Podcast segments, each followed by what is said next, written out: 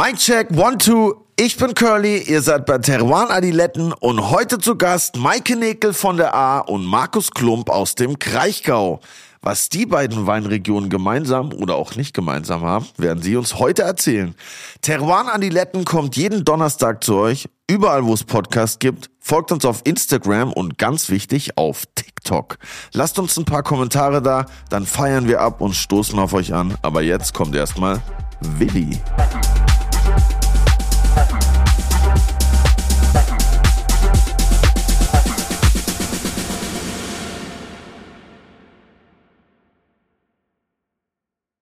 Auch ein herzliches Grüß Gott von meiner Seite. Ja, grüß Gott! Es geht, ich schaust ein bisschen zerstört aus. Ja, ich bin auch noch zerstört. Immer noch. Von Was den war? MTV EMAs war auf jeden Fall das krasseste Event, wo ich glaube, jemals war, Lifetime-mäßig. Wie läuft sowas, wenn man da live ist? Ich verstehe das nicht, wenn man im Fernsehen sieht, die bauen da die Bühne bei jeder Show irgendwie komplett um. Kriegt man das live alles mit? Ist das irgendwie ein Hustle oder ist das alles so super? So crazy ausgecheckt alles. Also erstmal kommst du da an, dann erstmal ist so Security-Kontrolle wie Flughafen einfach gefühlt. Wurde erstmal mein, meine ganzen Parfüm alles abgenommen. Musste ich erstmal nochmal rausgehen, auf dem Parkplatz zu Was wurde dir abgenommen? Ja, mein neues Parfüm. Gestern KDW gekauft, Digga. Erstmal Und das nimmst du mit abgenommen. auf so eine Show, oder wie? Ja, klar, Digga. Ich bin ja angereist aus Berlin. Das war ja in Düsseldorf. Sondern mit dem Rucksack durchsucht und Genau. und alles raus, oder wie? Und dann habe ich nochmal raus, hab das so auf dem Parkplatz versteckt, so gangstermäßig. ist ja nervig. Hast du unter ein Auto gelegt, oder? Nee, unter so ein, unter so ein Poller von so, von so einem, äh, von so einem Zaun. Die haben immer so Löcher, das ist genau reingefasst. und dann äh, sind wir da rein und das war auf jeden Fall richtig wild. Wir hatten da, ähm, ich hatte das Glück, dass ich in einer Loge eingeladen war, Shoutout Annika. Und das ist dann so, die Hälfte, also es waren schon ein paar Auftritte aufgezeichnet. Ich glaube, die haben Freitag, Samstag da schon aufgezeichnet. In Düsseldorf, auch in anderen Locations, zum Beispiel Gorillas haben in einer anderen Location gespielt. ah, die sind dann gar nicht da. Am Tag davor, genau. Okay. Und dann kommt zum Beispiel David Getter war der erste Auftritt mit Bibi Rexa. Das war, ich dachte so, Alter, what the fuck, was ist hier los? Wäre für mich direkt vorbei gewesen. Wieder. Ja, glaub mir, das war aber einfach so crazy, weil einfach alle hatten so, so Leuchtarmbänder an, die so ferngesteuert waren und von oben sah das halt einfach richtig wild aus. So ein crazy LED-Boden und alles. Auf jeden Fall war der Auftritt dann vorbei und nach dem Auftritt läuft dann der nächste Auftritt auf dem Bildschirm und da wird dann so eine Zeit runtergezählt, wie so ein Countdown, wo die Zeit haben umzubauen sozusagen. Zum Beispiel der Gorillas-Auftritt vom Ah. Ja, Tag ja, davor. ja. Und für einen Zuschauer am Fernseher sieht es halt dann aus, als ob Ist ja alles die ganze tiptop zusammengeschnitten und Ja, so. ja, nicht? voll. Aber es war krass, ey, wer alles gespielt hat. Muse hat gespielt, Digga. One Republic. Ja, aber Muse ist ja für mich auch Stormzy. so ein Phänomen wie Coldplay. Die hatten mal ein, zwei gute Alben, ganz zu Beginn so. Also ganz zu Beginn. Aber dann war nur noch Pop-Kack. Und das klingt doch alles so gleich. richtig so crazy ausgecheckt, experimentell unterwegs. Das war super. So Stockholm-Syndrom und so, das war wo die so Wahnsinn. in einer Höhle irgendwelche Klaviere aufgenommen haben, weil sie da den besten Sound hatten und so. Aber ja, es war auf jeden Fall eine krasse Veranstaltung. Es gab, es gab sogar Riesling und Kessler Sekt gab's in, in der Loge. Das war ganz geil. Schön Sektchen. Ja, das knallt am schnellsten. Ja. Und danach die Aftershow war einfach der, da waren Menschen als Elefanten verkleidet und viele andere Sachen, über die ich jetzt hier erlebe und nicht spreche. Deshalb reden wir über unseren nächsten Gast. Wer ist denn heute am Start? ja, heute ist ein Pärchen haben wir hier. Uiuiui. Aus zwei verschiedenen Ortschaften. Nicht nur Ortschaften, sondern auch Weinbaugebiete. Na, tatsächlich, wir haben heute einmal hier aus dem Kraichgau den Markus Klump und von der A die Maike Nickel. Und da freue ich mich besonders drauf. Wir werden, glaube ich, viel heute über Burgunder reden, weil das ist ja so irgendwie das Thema da. Kraichgau ist ja so eine, ich glaube, das kommt. Da Mehr als, mehr als der Wedding in Berlin, bin ich mir sicher. Und die. Chardonnays von den Klumpbrüdern, die sind echt, die werden besser und besser. Und es gibt heute auch wahrscheinlich einen Grauburgunder, habe ich schon gehört heute. Also bin mal gespannt, was so passieren wird. Grenz, Grenzbegegnungen werden hier stattfinden heute. Ja. Und mit Maike werden wir natürlich auch reden über das Unglück, Ja. was an der A passiert ist. und mal schauen, wie das jetzt so aussieht in der Gegend. Und ja, deshalb freue ich mich auf ein spannendes Gespräch mit viel Pinot und Chardonnay heute. Herzlich willkommen bei Terroir Adiletten. Maike Nekel und Markus Klump.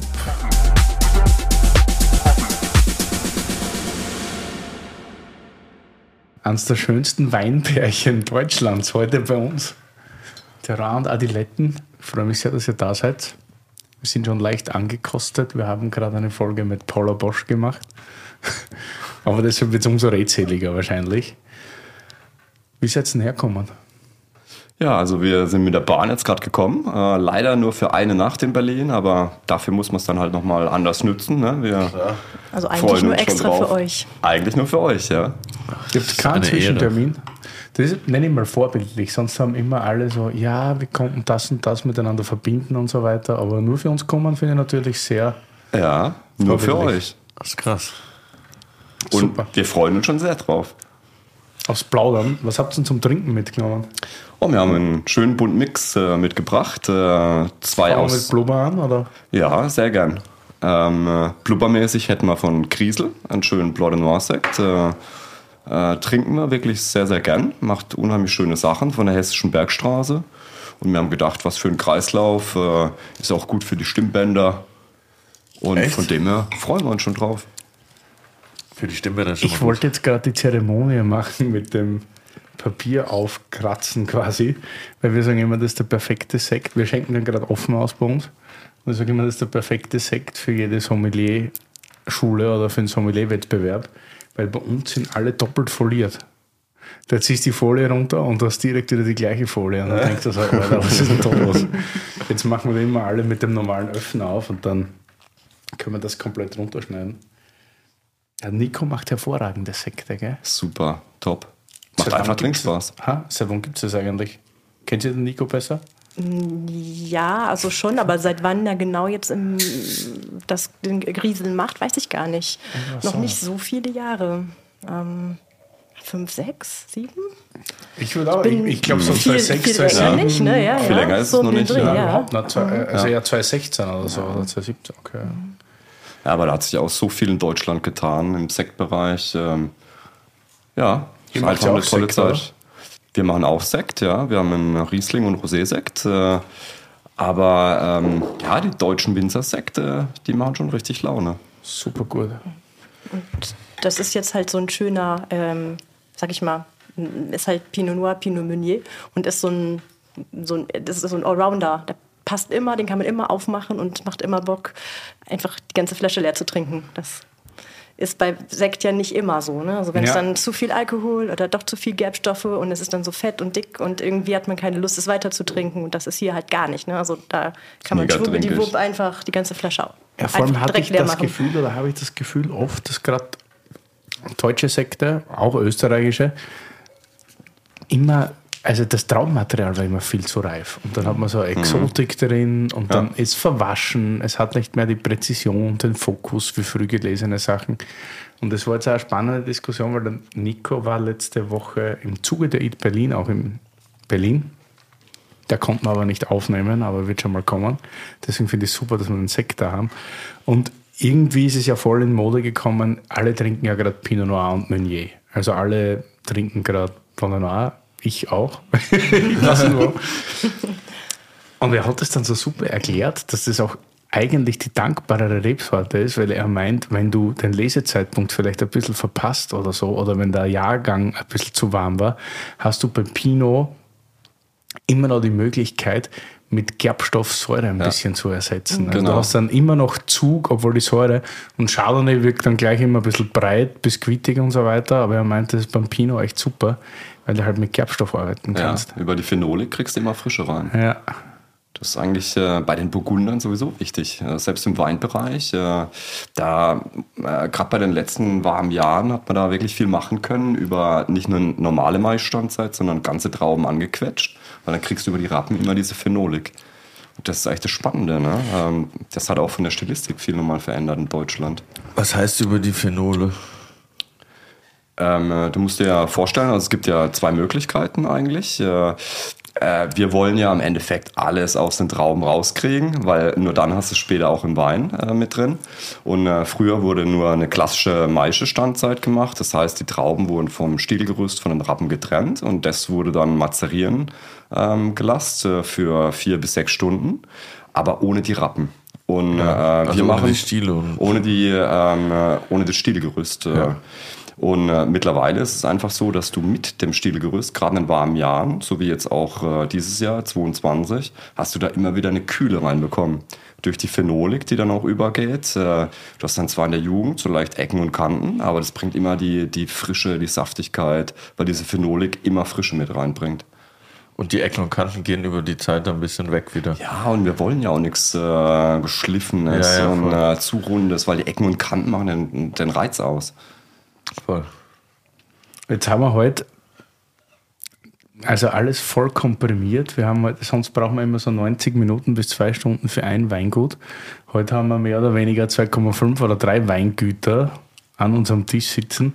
Also wir müssen das, und ihr habt auch noch vorbildlicherweise andere Weine mitgenommen, die ihr gerne trinkt. Trinkt ihr das zu Hause tatsächlich gern oder ist es einfach nur so Wa- Was jetzt? den Griesel? Ja, klar. Ähm, also letztendlich kann man es abkürzen. Wir haben nie den eigenen Wein auf dem Tisch stehen. Nicht, weil sie uns nicht äh, gefallen und nicht schmecken, sondern es ist ja viel zu langweilig. Das heißt, äh, was wir unheimlich gern machen, ist äh, uns mit Freunden treffen, zusammen kochen und einfach leckere Weine auf dem Tisch stehen haben.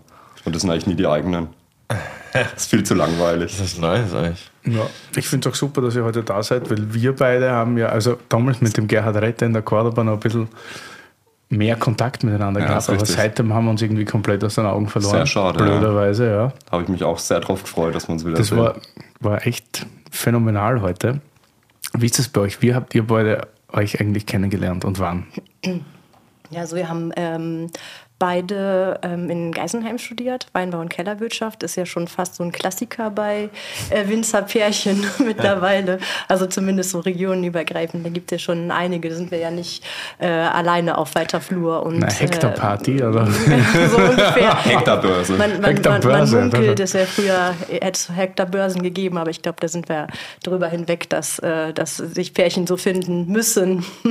Nein, wir haben uns eben in Geisenheim kennengelernt, beziehungsweise haben gleichzeitig da studiert und haben ähm, beide sag ich mal, sind beide dahin und haben gedacht, oh Gott, hoffentlich kein Winzer oder bloß kein Winzer, ne? Eher so. Also, weil man, die Problematik ist ja von vornherein klar, ne? Man hat vor, man geht dahin, hat vor, den eigenen Betrieb zu übernehmen und dann ist es ja schon irgendwie ungünstig, wenn man dann, äh, sag ich mal, jemanden trifft, der ein eigenes Weingut zu Hause hat. So.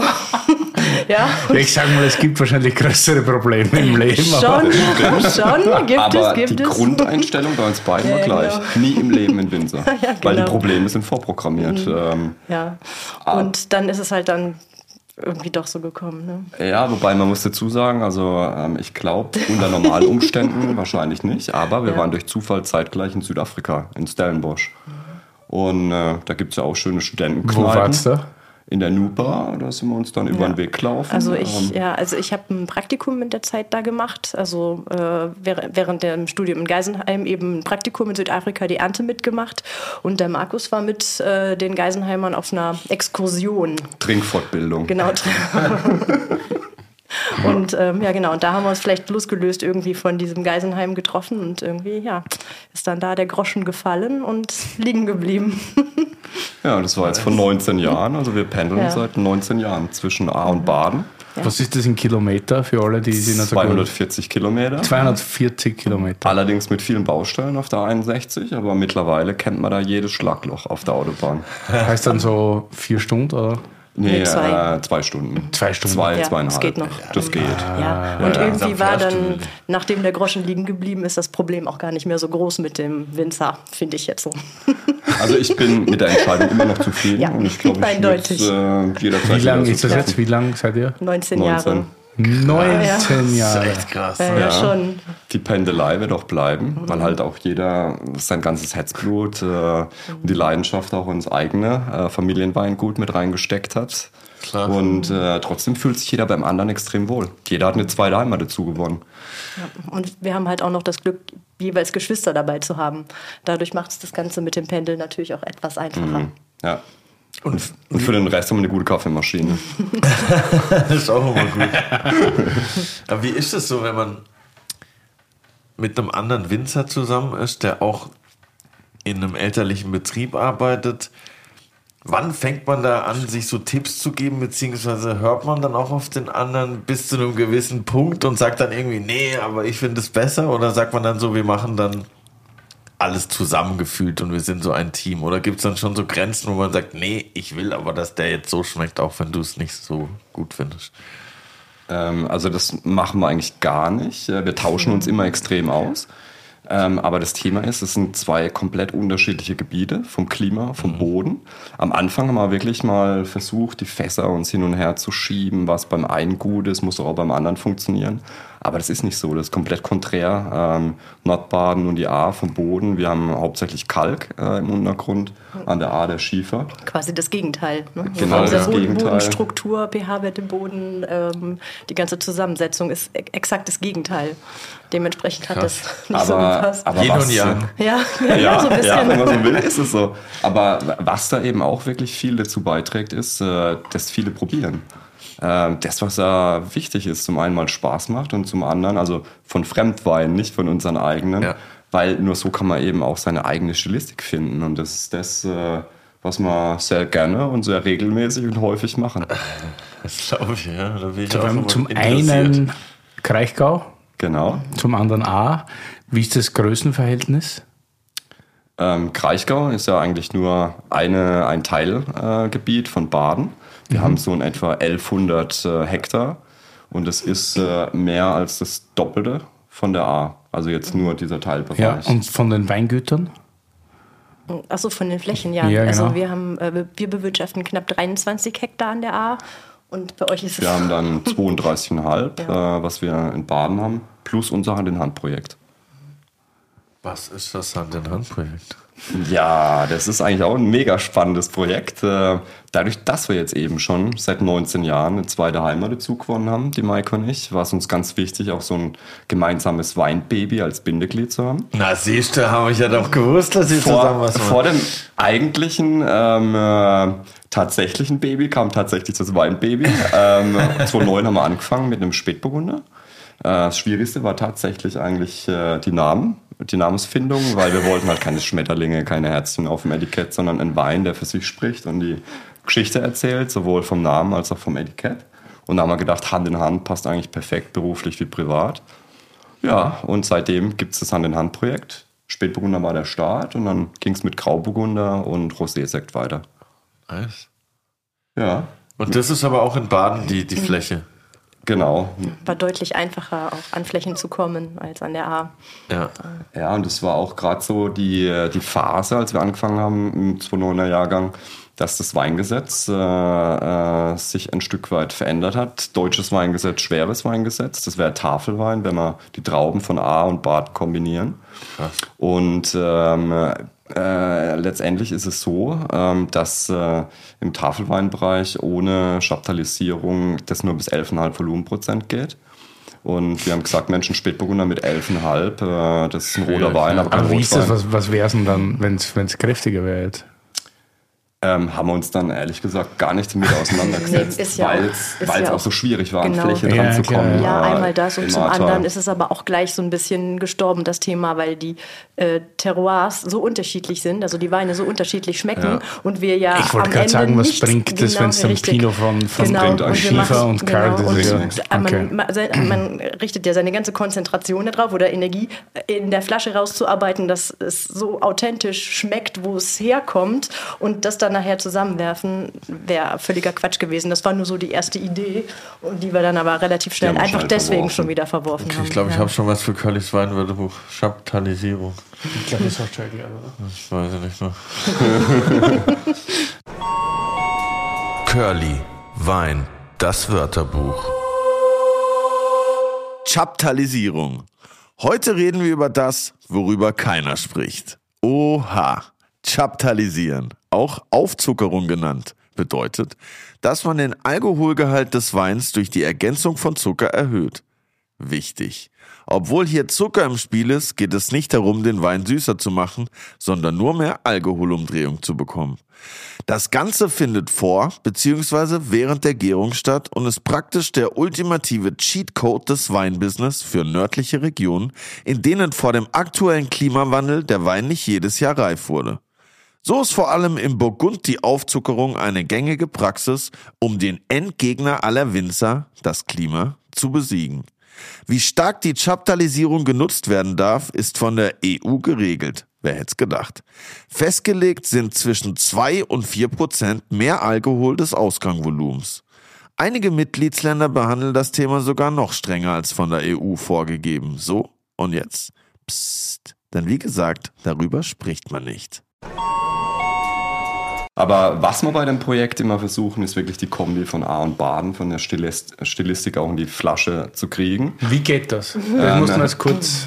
Das ist eigentlich das Spannende daran, wo wir auch wirklich lang getüftelt haben. Ähm, geht über einen Lesezeitpunkt zum einen. Zum anderen natürlich ganz, ganz wichtig, äh, Boden und das Mikroklima. Wir haben da komplett eigene Rebfläche. Also es sind jetzt keine Klumpflächen, die wir da dafür verwenden und dann jedes Jahr andere Flächen, sondern es sind komplett eigene Hand-in-Hand-Flächen. Und der Untergrund ist Muschelkalk. Muschelkalk mit einem ganz leichten, sandigen Löss. Und dadurch kriegen wir immer diese Eleganz, diese Kühle auch mit rein diese Salzigkeit, was man ja dann auch von der A kennt, vom Schiefer. Und äh, wir haben sehr, sehr häufig unsere Spätburgunder ähm, beim Weingut Klump dann auf den schweren Böden stehen. Da haben wir dann Lehm oder Gipskolber als Auflage. Auch im Untergrund ein Kalkmassiv, aber nicht dieser leichte Boden.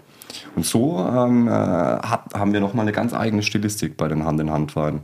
Sowohl beim äh, Spätburgunder als auch beim Grauburgunder. Werbung! Digi, ich hab's geschafft. Der Fastenmonat ist endlich hinter mir. Oha, krass. Welcome back. Wie war's? Naja, unterschiedlich. Mal leichter, mal härter. Meistens ein bisschen langweilig. das kann ich absolut nachvollziehen, verstehe ich. Und keine Ahnung, ob ich das so lange durchhalten würde. Mein Lieber, da habe ich die perfekte Lösung für dich. Intervallfasten. Da gibt's viele verschiedene Formen. Von sechs Stunden am Tag bis zwei Tage die Woche. Was man auf jeden Fall sagen kann, ist, dass das positiv auf die Gewichtsabnahme und die Reduktion von Körperfett auswirkt und auch auf den Stoffwechsel. Und noch ein paar Sachen. Und weißt du, was ich dir dazu empfehlen kann? Was denn? Natürlich AG1. Aha. Du weißt, das nehme ich ja schon seit über zwei Jahren, aber auch für spezielle Fastenkuren ist es perfekt. Mit seinem niedrigen Zuckergehalt und der hohen Mikronährstoffkonzentration. Einfach ein idealer Begleiter fürs Intervallfasten. Es liefert dir für fast alle Fasten ein Nährstofffundament aus über 70 Inhaltsstoffen, die die positiven Effekte vom Fasten zusätzlich unterstützen. Es hilft deinen Energiestoffwechsel und gesundes Altern von den Knochen und deinem Nervensystem. Das ist natürlich nice. Voll nice. Und dabei ist es more in one. Du musst nicht zehn unterschiedliche Vitaminpillen dir einwerfen. AG1 ist ein Produkt, mit mehr als 70 Zutaten aus natürlichen Lebensmitteln, das viele andere ersetzt. Eine tägliche Portion AG1 liefert ein Nährstofffundament aus fünf verschiedenen Produkten. Es macht somit viele Multivitamin- und Mineralienpräparate, Bakterienkulturen, andere Greens-Mischungen und Pilzkomplexe überflüssig. Jeden Morgen ein Scoop AG1 in kaltes Wasser, schütteln, trinken und du musst dir nie mehr Gedanken über dein Nährstofffundament machen. Genau so ein Nährstofffundament brauche ich. Und Gedanken will ich mir auch nicht machen. Nee, Gedanken will sich eh keiner machen. Safe. Und wie komme ich an das geile Zeug ran? Im Abo wird die AG1 ganz entspannt monatlich frei Haus geliefert. Ganz ohne Vertragslaufzeit. Pausieren und kündigen ist jederzeit möglich. Und im Moment gibt es ein besonderes Angebot, mein Lieber. Auf drinkag1.com slash adiletten erhältst du bei Abschluss eines monatlichen Abos einen kostenlosen Jahresvorrat Vitamin D3 und K2 und fünf praktische AG1 Travel Packs für unterwegs im Wert von 41 Euro gratis dazu. Oha, nice. 41 wie die Nummer von Dirk Nowitzki. Wer? Egal, auf jeden Fall alles nur hier bei drinkag1.com slash adiletten. Werbung Ende. Ihr habt vorher gemeint, ihr habt beide Geschwister, die sind auch voll ins Weingut integriert quasi oder in die Mhm. Weingüter. Mhm, ja. Wie ist es dann oft so bei Diskussionen, wenn du jetzt zum Beispiel länger bei Maike warst und dann retour kommst und dann sagst, hey Freunde, wir probieren jetzt, wir machen das jetzt so und so und dann sagt der Bruder wieder, ja, sicher, jetzt warst du wieder da an der A, da wurde dir wieder ein Floh ins Ohr gesetzt. Wie, wie, also kann man das vorstellen, das ist ja bei Gastronomie genau das Gleiche. Man ist da irgendwo im Urlaub und sieht das und kommt nach Hause und sagt, okay, das implementieren wir jetzt in unser Konzept. Also die Antwort ist ziemlich einfach, weil ähm, jeder setzt dem anderen immer gerne einen Floh ins Ohr. ähm, äh, ja, aber und so war das eigentlich möglich. Unser Weingut hat sich ja wahnsinnig schnell und dynamisch eigentlich entwickelt. Äh, mein Bruder und ich, wir sind erst die zweite Generation. Äh, wir haben, ähm, unsere Eltern haben vor 40 Jahren einen Grundstock äh, gelegt, in einem kleinen Hinterhof äh, von Bruchsal, halbes Hektar Rebfläche. Da hatten wir wirklich noch jeden Rebstock. Das war erst vor einer Generation, Vor halbes 40, Hektar. und- 83, 83 äh, war äh, der Startschuss. Äh, unsere Eltern waren Seiteneinsteiger. Ähm, ähm, unsere Mutter hat äh, auf der Sparkasse gearbeitet, unser Vater im Rathaus. Und aus der Liebe zum Wein, halbes Hektar, ging's los. Und die kommen aus Bruchsal. Die kommen aus Bruchsal, ja. Und Bruchsal kennen wir eigentlich nicht äh, vom Wein. Das heißt, es war ja umso schwieriger, einen Grundbekanntheitsgrad herzustellen. Ich habe jahrelang in Bruchsal im äh, Tonstudio als, äh, ja, wie auch immer, Mixing Assistant, äh, Mädchen für alles gearbeitet. Ich war da mega oft in Bruchsal. Ja, da bist du jederzeit wieder Ich herzlich den- willkommen, den wenn du mal Bahnhof- wieder kommen Ich willst. sehe den Bahnhof noch vor mir mit dieser, dieser Kuppel da. Ja, krass, das ist ja witzig. Bei, bei, bei Tino Oak im Indicative Studio habe ich gearbeitet. Das äh, gehört jetzt Paddy Bohr. Kennst du Paddy Bohr zufällig? Nur vom Namen her, aber jetzt nicht Aber äh, ja, persönlich. das- ne? das- Gab es da Krass. Klumpweine? Nee, Ah, gab's- ich ich glaube, da gab es nur- prinzipiell noch nicht so viel Wein Da beim Curly. Espresso. Aber krass. Ähm, ja, und dadurch, dass wir es ein Stück weit aufgeteilt haben, mein Bruder ist hauptsächlich im Weinberg, ich im Keller. Äh, natürlich verzahnt sich das immer ineinander. Das klappt nur, wenn man zusammenarbeitet. Und die Stilistik, die Weiterentwicklung, die entwickeln wir zusammen. Also es ist nicht so, dass einer von uns äh, hauptsächlich die Hosen anhat und sagt, Mensch, das ist unsere Stilistik, da wollen wir hin. Sondern das ist ja im Weinbereich immer das Schöne. Das ist ja ein Entwicklungsprozess. Ähm, Deswegen, wenn wir zwar erst später dann dazukommen, habe ich blutjunge ähm, Weine mitgebracht, weil so langsam sind wir da, wo wir eigentlich hinwollen. Äh, es hätte nichts gebracht, jetzt Weine mitzubringen, die jetzt 10, 15 Jahre alt sind, weil das noch nicht diese Stilistik war, wo wir uns hinentwickeln wollten. Man braucht am Anfang, gerade wenn man sich vorstellt, 40 Jahre ist ja nichts. Ne? Es gibt Weingüter, die gibt es seit äh, 7, 8, 10, 20 Generationen. Äh, am Anfang fehlt ja alles die richtigen Fässer, die richtigen Tanks, das Wissen zu den Lagen. Jede Lage ist anders. Man muss ganz sensibel auf die jeweiligen Lagen eingehen. Und mittlerweile haben wir da eigentlich eine gute Basis geschaffen ähm, und können an der Stilistik weiterarbeiten. Aber ist es nicht uroft so, wo ich mich immer so, da bin ich immer so zwiegespalten, weil es gibt so viele Leute, die erklären immer, ja, man muss reife Weine trinken, reife Weine trinken. Und wenn du dann aber mit den Winzern redest, sagen die immer, na, lass uns doch den 20er oder 19er nehmen, weil da haben wir das schon gewusst und das schon gewusst und da haben wir uns weiterentwickelt Ja. und weiterentwickelt. Also ist jetzt abschweifend vom Weingut, von eurem, aber mir fällt das immer öfter auf. Ich zeige eigentlich auch fast nur junge Weine, weil ich mir denke, wenn, wenn jetzt die, die ganzen Blaufränkisch-Güter aus Österreich hernehmen, die haben erst eine Identität, die ist nicht viel älter als zehn Jahre, weißt du?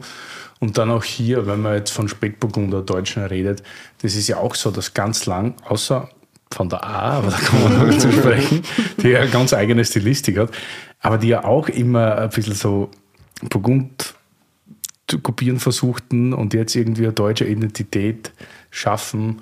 Auch bei Riesling, ja, das haben wir ja auch immer anders interpretiert. Und jetzt, dann ist immer so, auf der einen Seite sagen immer, ja, Wein ist nur super reif, aber auf der anderen Seite will man dann trotzdem das Junge zeigen, weil man sich denkt, okay, jetzt haben wir irgendwas besser gemacht als früher. Ja, und das Problem ist ja so ein bisschen bei Wein, man hat ja immer nur ein Schuss. Und dann ist Das wieder ein ist, ganzes ja, Jahr lang kann man Mega wieder, hart, ja, das, und, und, und das kommt immer nach einem Jahr kann man wieder was Neues, also, oder man hat immer dann ein ganzes Jahr dazwischen, um wieder was Neues zu machen. Und deswegen ist es, glaube ich, auch so, dass wenn man, äh, wenn man was geändert hat, was einem dann super gut gefällt und denkt so, boah, jetzt komme ich dem nahe, was ich gut finde oder wo ich denke, das ist jetzt meine Stilistik oder das zeigt meine Lagen am besten, dann möchte man das natürlich auch gerne zeigen. Und es könnte natürlich tatsächlich oder wird der Grund sein. Ähm, Aber äh, ich verstehe es absolut, was du gesagt hast, aber ich bin mir sicher, das wird kommen, dass wir deutsche Winzer jetzt auch bald ältere Jahrgänge mitbringen, weil es geht ja nicht nur uns so, ne? wir sind ja jetzt alle so eine nachrückende Generation. Die, äh, die ältere Generation hat die Basis geschaffen, auf der haben wir aufbauen können. Jetzt können wir verfeinern und das sind ja diese kleinen Rädchen, die Zeit kosten, die Energie kosten, wo man aber auch die Stilistik dahin entwickelt, was einem persönlich ähm, am besten gefällt und ähm, ähm, jetzt vielleicht nochmal fünf bis zehn Jahre werden wir auch die alten Jahrgänge mitbringen können, weil wir jetzt schon einfach weiter sind. Diese Identitätssuche, absolut richtig, äh, weil man muss sich abgrenzen vom Burgund. Es macht ja keinen Sinn, Burgund zu kopieren. Es ist die, die, äh, die sind in Deutschland gewachsen, äh, bei unserem Mikroklima. Aber das ist ja gerade das Spannende dann, ähm, wenn man sich ein, mit einer eigenen Handschrift dahin arbeitet, was einem persönlich gefällt. Und das ist halt immer wichtig, das ist sowieso das Wichtigste im Weinbereich, authentisch zu sein. Man darf sich nicht verbiegen, sondern muss seiner Linie treu bleiben und da weiterarbeiten von der Stilistik. Was ich kurz mal, das ist auch in der Musik übrigens auch. Authentizität. ähm, was ich fragen wollte zu dem Tafelwein noch ganz kurz. Hat euch da nur dieses Alkohol, äh, diese Alkoholbegrenzung davon abgehalten? Oder halt auch, dass man nur Tafelwein draufschreiben kann? Weil ich habe das Gefühl, ich habe schon zwei, drei Mal hier auch im Podcast oder generell so Weine getrunken, die so voll krass gehypt waren und so, aber aus irgendeinem Grund waren das auch nur niedrig klassifizierte Weine und ist es heute nicht manchmal sogar schon so, kultig. ja, voll so, irgendwie so, oh krass, das ist dieser Ja, Dingswein ja. von Hand in Hand, das Und nur, das- da dürfen nur Tafelwein draufschreiben, aber eigentlich Ja. ist es Privé grün, das Nee, ist richtig war, krass. es war so. überwiegend tatsächlich dieser, äh, dieser Verschnitt von zwei ganz, ganz unterschiedlichen Ja. Weintypen. Das hat ja. überhaupt nicht gepasst. Das hat nicht gepasst. Ja. ja. Das andere war halt dann noch so on top. Ja, voll, nee, verstehe ich voll. Nur weil ich das ab und zu schon mal gedacht habe, so irgendwie auch cool. Aber ist es eigentlich geil, wenn man zwei, also wenn man irgendwie über zwei Weingüter, wie soll ich sagen, jetzt äh, verfügen kann, aber die sind so unterschiedlich voneinander. Weil ich mein, wenn ich jetzt denke an Kalk Blaufränkisch und Kal äh, Schiefer Blaufränkisch, Wie Tag und Nacht. ist ein Wahnsinn natürlich. Ne? Das Ja. ist wie, Ja, aber das, das Spannende ist halt wirklich, ähm, wie vorhin schon mal gesagt, jeder von uns hat eine zweite Heimat. Ähm, das ist eigentlich das Tolle. Keiner versucht den anderen zu verbiegen, weil das keinen Sinn macht. Äh, jede Lage, jedes Mikroklima ist so unterschiedlich, so konträr. Ähm, aber wo wir uns wirklich gegenseitig helfen können, wir haben ja unterschiedliche Schwerpunkte. Ähm, Schwerpunkt äh, bei uns in Baden ist Weiß, 70% weiße Burgunder, 30% Rot. Und an der A ist es genau einmal gedreht. Äh, Sogar noch mehr, ne? Wir haben über 90 Prozent rot. Oh, krass. Und das ist eigentlich eine spannende Kombi. Dann Weil, eigentlich nur Spätburgunder. Ziemlich eindimensional dann in dem Vergleich. Ach, da gibt's ne? aber Schlimmeres. ja, das stimmt. Und was macht ihr 10% weiß? Was gibt's dann Aber da? wir haben äh, also aus der Historie ein bisschen Riesling und äh, aus der Historie von meinem Vater ein bisschen Weißburgunder angepflanzt und haben so ein bisschen mit Chardonnay experimentiert, weil wir irgendwie in Zukunft auch noch so ein paar ernsthafte Schaumweine produzieren wollen. haben gedacht, einfach mal so aus Spaß äh, mal zu schauen, wie das so an der A wird, wenn der Chardonnay auf Schiefer wächst und dann Sekt wird. Aber das dauert noch ein paar Jahre, das Projekt, bis da was Ernsthaftes rauskommt. Aber im Grunde deswegen hauptsächlich äh, Spätburgunder und ein kleines bisschen Frühburgunder. Spannend. ja, so spannend wie jetzt der Versuch, Grauburgunder mal wieder mitzubringen. ist, ja, ist ja wohl absolut klar, ähm, dass ich auch einen Grauburgunder mitbringe und zwar extra für dich, Willi. Ja, danke, Ich, ich kenne ja deine Affinität zu der Rebsorte. Das ist ja eigentlich deine Lieblingsrebsorte. Ähm, äh, Thema ist aber wirklich, ähm, ist natürlich auch klassisch Baden. Ähm, macht bei uns wirklich den Hauptteil ähm, aus von den Burgundersorten. Mit weitem Abstand äh, vor Weißburgunder, Chardonnay und Auxerrois. Ähm, und wir haben einen riesen Vorteil bei uns in der Ecke im Kraichgau. Wir sind ganz im Norden innerhalb von Baden. ähm, gehören zur Rheinebene. Der Rhein ist Luftlinie nur 10 Kilometer weg. Und wir haben unsere Reben oft, äh, darf ich jetzt hier in Berlin sagen, in München werde ich da immer belächelt, äh, wir haben unsere Reben auf Hochplateaus stehen. Die Hochplateaus sind dann so 200 Meter maximal hoch. Ja, was der, das Burgenland ist nicht weit weg von mir. Das sind die Hochplateaus auf 300. Max. So, Ja, also, so viel höher ist das ja auch also nicht. 50, Ne? ja, das ist okay eigentlich. Ja, Aber bei den Hochplateaus hast du halt immer einen riesen Vorteil. Du hast immer eine kühle Brise, die drüber zieht vom Wind. äh, Und dadurch kann man die, die, die Säure relativ gut halten.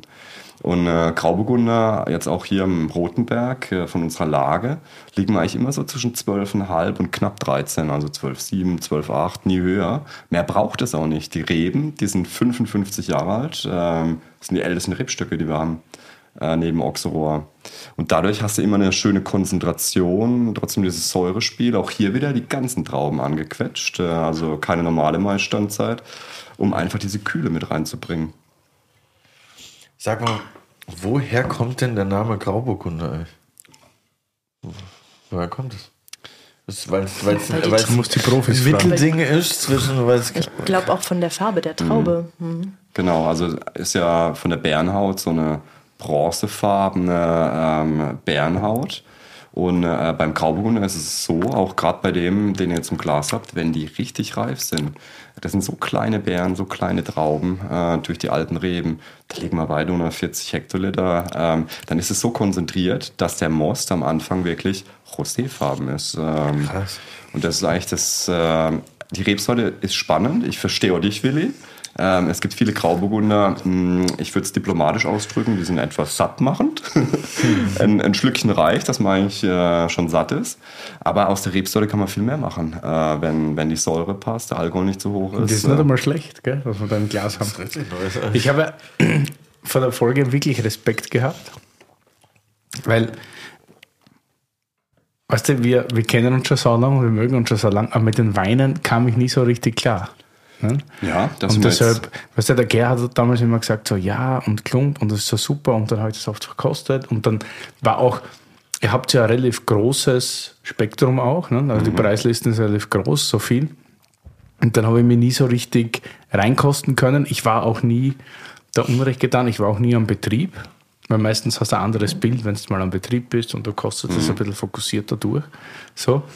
Aber Lou war jetzt da und die meinte schon, dass da mega gute Entwicklung ist und dass das Weingut an sich so geil ist. Und jetzt, wenn ich den Grauburgunder koste, ganz ehrlich, hat sich schon viel entwickelt. Deswegen, deswegen auch ein junger Jahrgang, weil ähm, wir haben die Zeit einfach gebraucht äh, für die äh, so, so abgedroschenes Thema ist, für die Identitätsfindung. Du musst dich da erst hin entwickeln, du brauchst da Zeit, äh, Ruhe auch. Ähm, das geht natürlich nur über ein super Team. Wir haben ein super Team im äh, Background, ähm, außer unseren Eltern, die uns immer noch den Rücken frei halten, gerade in der Vinothek für die Privatkunden. Bin ich der ich dachte Älteste. jetzt super Team außer den Eltern. Nee, die, die, gehören auch super mit dazu. Aber die außen vor kommen, bin ich der Älteste. Ja. Äh, das zeigt eigentlich, wie, wie jung unser Team ist. Das ist mega. Äh, und jeder äh, schmeißt die ganze Leidenschaft damit rein, kann sich mit dem Betrieb identifizieren und nur so kommt man auch weiter. Und deswegen auch dieser Grauburgunder, weil ich den eben genau äh, super spannend finde, um zu zeigen, was man aus Grauburgunder noch machen kann. Eben wirklich diese Eleganz, diese Saftigkeit, diese Frische. dieses- 21 war wahrscheinlich auch ein passendes Jahr, weil es dann doch ein bisschen kühler war, nicht? und 22 sind wir noch niedriger vom Alkohol. Selbst da haben wir es geschafft. Äh, ähm, das war sowohl, ähm, gut, 21 war die Lese wesentlich später, aber in den warmen Jahren wie 22 sind die Lagen die ersten, die wir lesen. Weil die einfach äh, einen Reifevorsprung haben. Das sind wir zwei Wochen vor den Gutsweinen, äh, die wir dann ernten. Und ich finde, der macht einfach Spaß, der animiert, äh, hat wirklich diese Salzigkeit auch mit dabei. Ähm, das ist ein Gipskolber mit einem hohen Eisenanteil. Deswegen auch die, äh, die, die Erde rot gefärbt und so kam der Lagenname. Aber ich finde es ziemlich neu. Ja. Ich auch. Oha. Oha.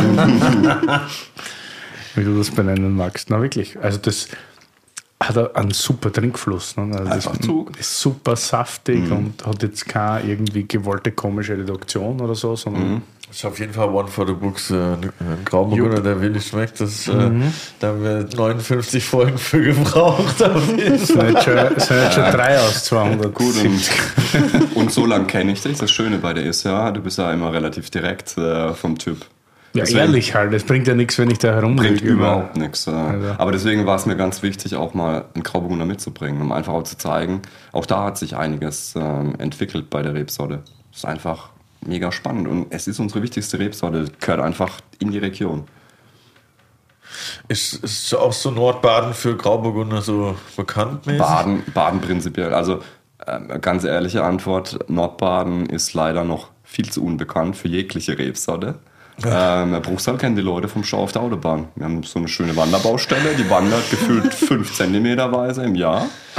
Ähm, aber das stimmt tatsächlich. das Das, war- weiß ich sogar noch. Ne? Das ist acht Jahre Da kennst du her. vielleicht den Spargel noch in Bruchsal, das Barockschloss. Ähm, Ja, ja, aber das war unsere Herausforderung, immer zu sagen, Mensch, wir haben so mega Lagen, weil gerade durch die Rheinebene haben wir mit einem Kilometer Abstand äh, komplett konträre Böden. Von Gipskolber, Muschelkalk, ähm, äh, tonische Lehmböden, äh, wir haben Löss, äh, zwei Ortschaften weiter gibt es sogar Schiefer. Da haben wir zwar keine Reben draufstehen, aber selbst das haben wir bei uns in der Region. Das ist mega. Krass. Auf kleinstem Raum. Sehr diverser Boden, also. Wie ist es mit dem Wein? So, das ist jetzt ein Grauburgunder, dem durchaus wahrscheinlich diverse Sommeliers schmecken würden. Dann ist es aber ein Grauburgunder, der sich meistens wahnsinnig arg unterscheidet mit den Geschmäckern von Einverbrauchern quasi. Ja. ne? Also Badener Grauburgunder, wenn du mir das jetzt hinstellst, als relativ teuren Badener Grauburgunder, und ich bin Endkonsument, aber eine komplett, komplett andere Vorstellung von dem, was ich dann im Glas habe, wenn ich das einschenke. Hast du da viel Diskussionsbedarf oder, oder wiss, wissen deine Ja, Kunden nee. oder eure Kunden, dass das, so schmeckt? Das Schöne ist, ähm, äh, unsere Kunden, äh, jetzt sind wir auch wieder beim Thema nicht verbiegen, äh, die sind einfach mitgewachsen, ne? mit unserer Stilistik. Ähm, äh, und das ist eigentlich das Spannende daran. Ähm, wir haben, das muss man ganz ehrlich sagen, auch das, was du machst, Willi, ähm, es gibt ja kein schöneres Sprachrohr wie eine tolle Weinbar, ein tolles Restaurant, gute Weine dazu. Und so haben wir viele unserer Privatkunden auch gewonnen über die gehobene Gastronomie deutschlandweit. Und dementsprechend würde ich jetzt mal ganz frech behaupten, haben wir schon auch gebildetere oder fortgeschrittenere Weintrinker, Weinkonsumenten, sodass die Weine wirklich sehr, sehr gut angenommen werden. Ähm, und diese Entwicklung war ja jetzt auch nicht von heute auf morgen, sondern ähm, einfach über einen längeren Zeitraum bis zu dieser Stilistik. Und wie, du hast vorhin gemeint, die, das Sortiment, was ihr habt, ist äh, relativ groß. Ja, mittlerweile kleiner, aber ähm, wir haben es extrem, sei du das wahrscheinlich noch besser auf dem Schirm hattest, extrem geschröpft. Äh, wirklich weg von äh, Sauvignon Blanc, Scheurebe, das haben wir jetzt alles in unserem Basis-Weißwein. Cuvée mit drin, äh, wirklich nur noch die Burgunder. Ähm, äh, Weißburgunder, Auxerrois, Grauburgunder, Chardonnay. Und äh, nee, ich habe auch gefragt, weil ähm, wie denn so, wie kann man sich das vorstellen, so von der Preisspanne? Ist das so komplett der Unterschied von dem Basiswein bis zu dem Top-Ding? Oder also auch von den Kunden her gibt es dann, dann Weine, die ihr sozusagen extra im Hinterkopf schon für Leute macht, die sich mehr auskennen und dann sagt man, okay, man macht auch einen Wein eher für, für Einsteiger.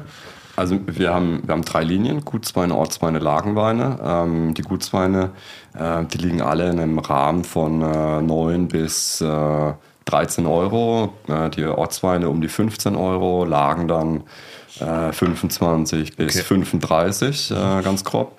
Und das, was natürlich etwas massenkompatibler ist, äh, sind die Gutsweine. Wobei selbst da haben wir jetzt einen, äh, immer einen Anteil auch spontan vergoren dabei, langes Hefelager, weil auch da, die dürfen nicht äh, geschleckt sein und zu einfach. Die müssen auch einfach Trinkspaß machen äh, und müssen auch ein Stück weit intelligente Weine sind, sein, die einfach auch, wo man sich auch über einen Abend beschäftigen kann, also nicht zu easy drinking sind, weil das ist nicht unser Anspruch. Also so Ja. möchten wir keinen Wein machen. Finde ich gut. Ja, finde ich auch sehr gut. Also, Für einen Grauburgunder. Nee, ist richtig gut.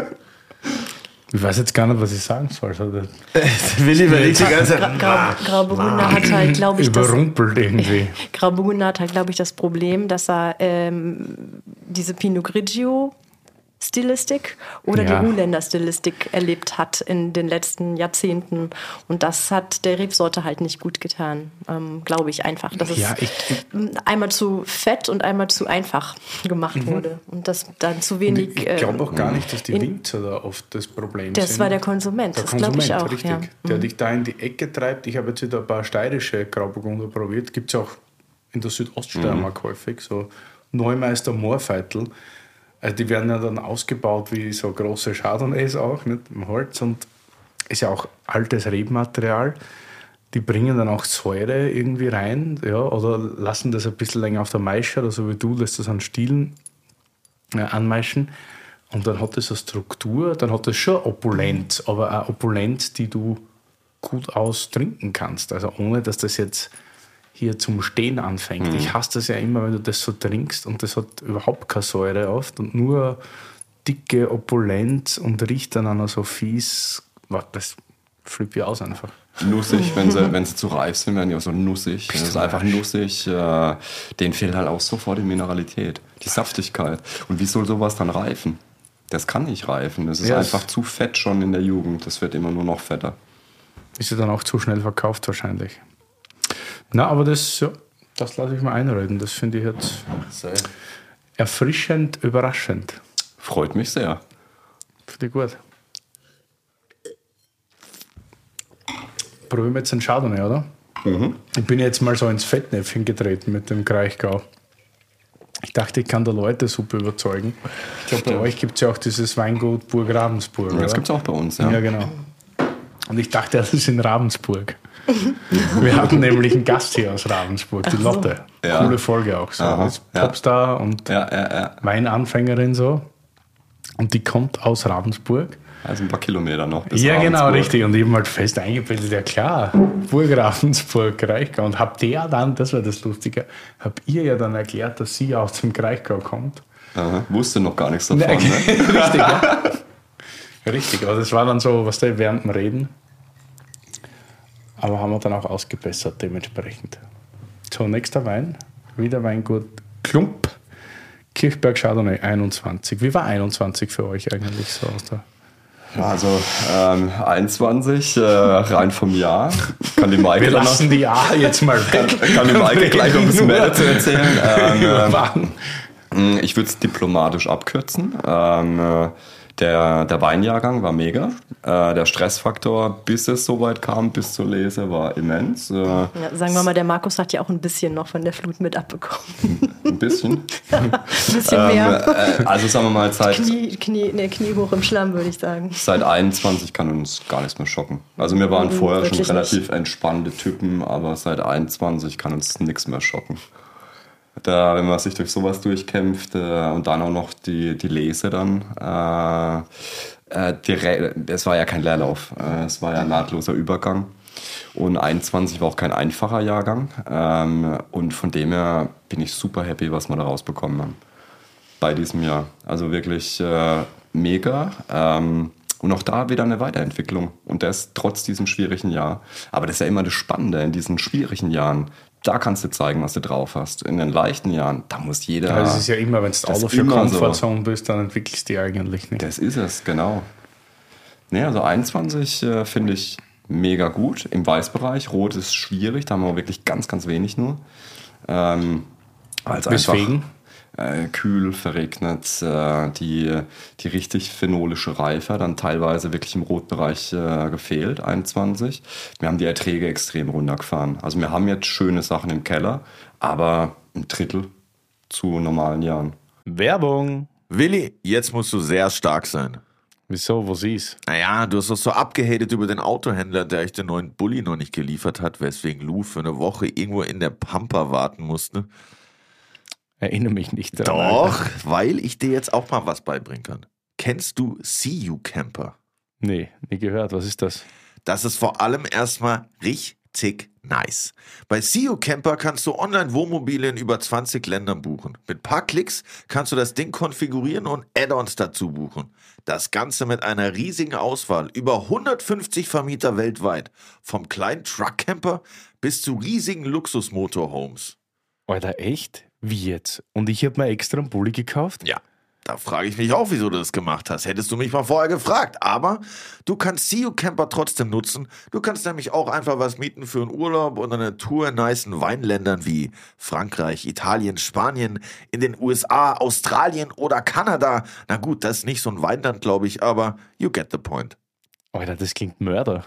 Safe. Wollen wir nicht mal eine Tour machen durch Piemont oder Burgund oder so? Und dann schön oben auf dem Morachet pennen? Eigentlich habe ich immer Bock, aber hast du überhaupt schon wieder den Führerschein? Nein, noch nicht. Aber bekomme ich bald. Ist jetzt schon sowas von verjährt alles und wenn ich ihn hab, geht's los. Klingt nice, Digi. Und wie funktioniert das Ganze? Einfach auf www.cu-camper.com gehen und wir wären ja nicht wir, wenn wir nicht ein fancy Goodie für euch hätten. Mit dem Gutscheincode CU-TA24 spart ihr bei allen Buchungen ab 1500 Euro 50 Euro ein. Das Ganze ist einlösbar bis zum 31.12.2024. Das war viel Info. Sag nochmal, komm.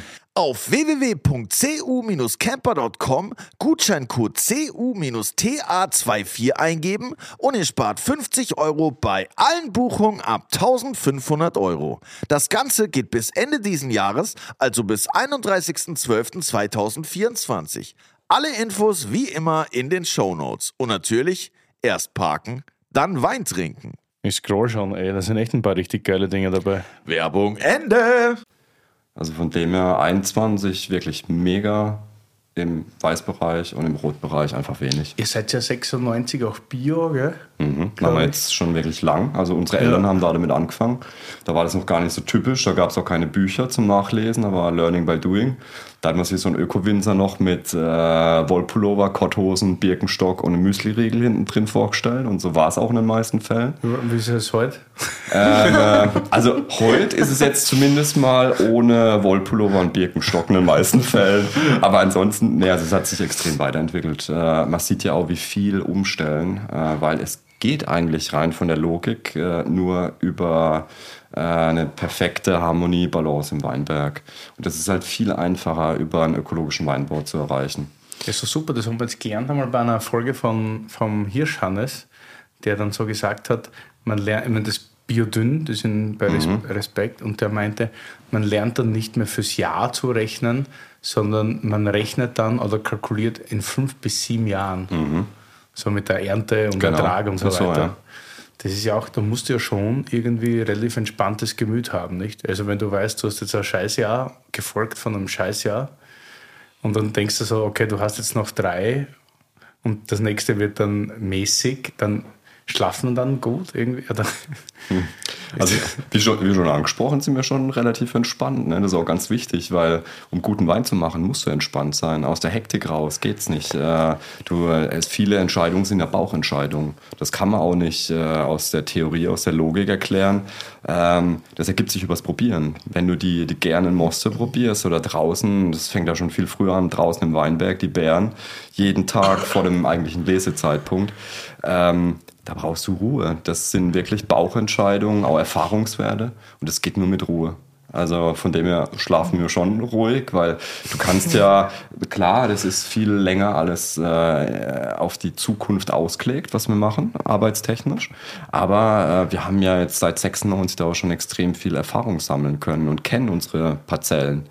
Klar, diese Klimaveränderung kommt noch mit dazu. Ähm, da haben wir zusätzlich noch mal einiges verändert äh, die letzten Jahre.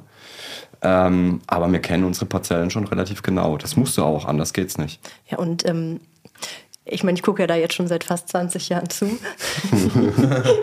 Was die da unten machen. Was die da machen, genau, in der Familie. Genau. Nein, und also ich finde schon, also es ist ja viel konstanter äh, geworden. Also wie, ähm, da spielt tatsächlich die Erfahrung eine Rolle im Öko- oder Bio-Weinbau, dass man einfach weiß, auf was reagiert man wie, wo muss die Schlagkraft sein, wie muss es funktionieren. Also ähm, da gab es ja auch schon tiefere Täler äh, als in den letzten Jahren. Also es ist ja ähm, viel, viel berechenbarer geworden, einfach durch die Erfahrung und die Schlagkraft auch, dass, äh, dass du und dein Bruder mit im Betrieb sind Ja, und genau. dein Vater noch dazu. Also das ist ja schon nochmal was anderes. Und ähm, dadurch denke ich auch, dass es tatsächlich nicht so dramatisch sich darstellt, oder? Also auch gerade äh, mein Bruder, der steckt da auch so viel Leidenschaft Ja. äh, mit rein in die Weinbergsarbeit, ist mega. Das ist wirklich so ein Rebenflüsterer, der kennt jeden Stock äh, mit Namen. Und äh, ähm, nur so funktioniert es im Endeffekt. Äh, der macht es wirklich richtig, richtig gut, äh, sodass wir auch schon relativ früh angefangen haben, ähm, auf diese ähm, Klimaveränderung ähm, einzugehen und da viel zu verändern im weinbaulichen Sinn. Und das ist mega. Also, das ist eigentlich das Schöne. Äh, klar, ab und zu knallt es auch. Das ist ja meistens so, wenn äh, Familien zusammenarbeiten, wenn es nicht nur einer allein macht. Aber nur so kommt man auch weiter. Und äh, dadurch, dass aber das gleiche Qualitätsdenken da ist, äh, befruchtet sich das gegenseitig und man schaukelt sich auch gegenseitig hoch, ne? vom Ehrgeiz und von dem, wo man hin will. Das ist schon mega.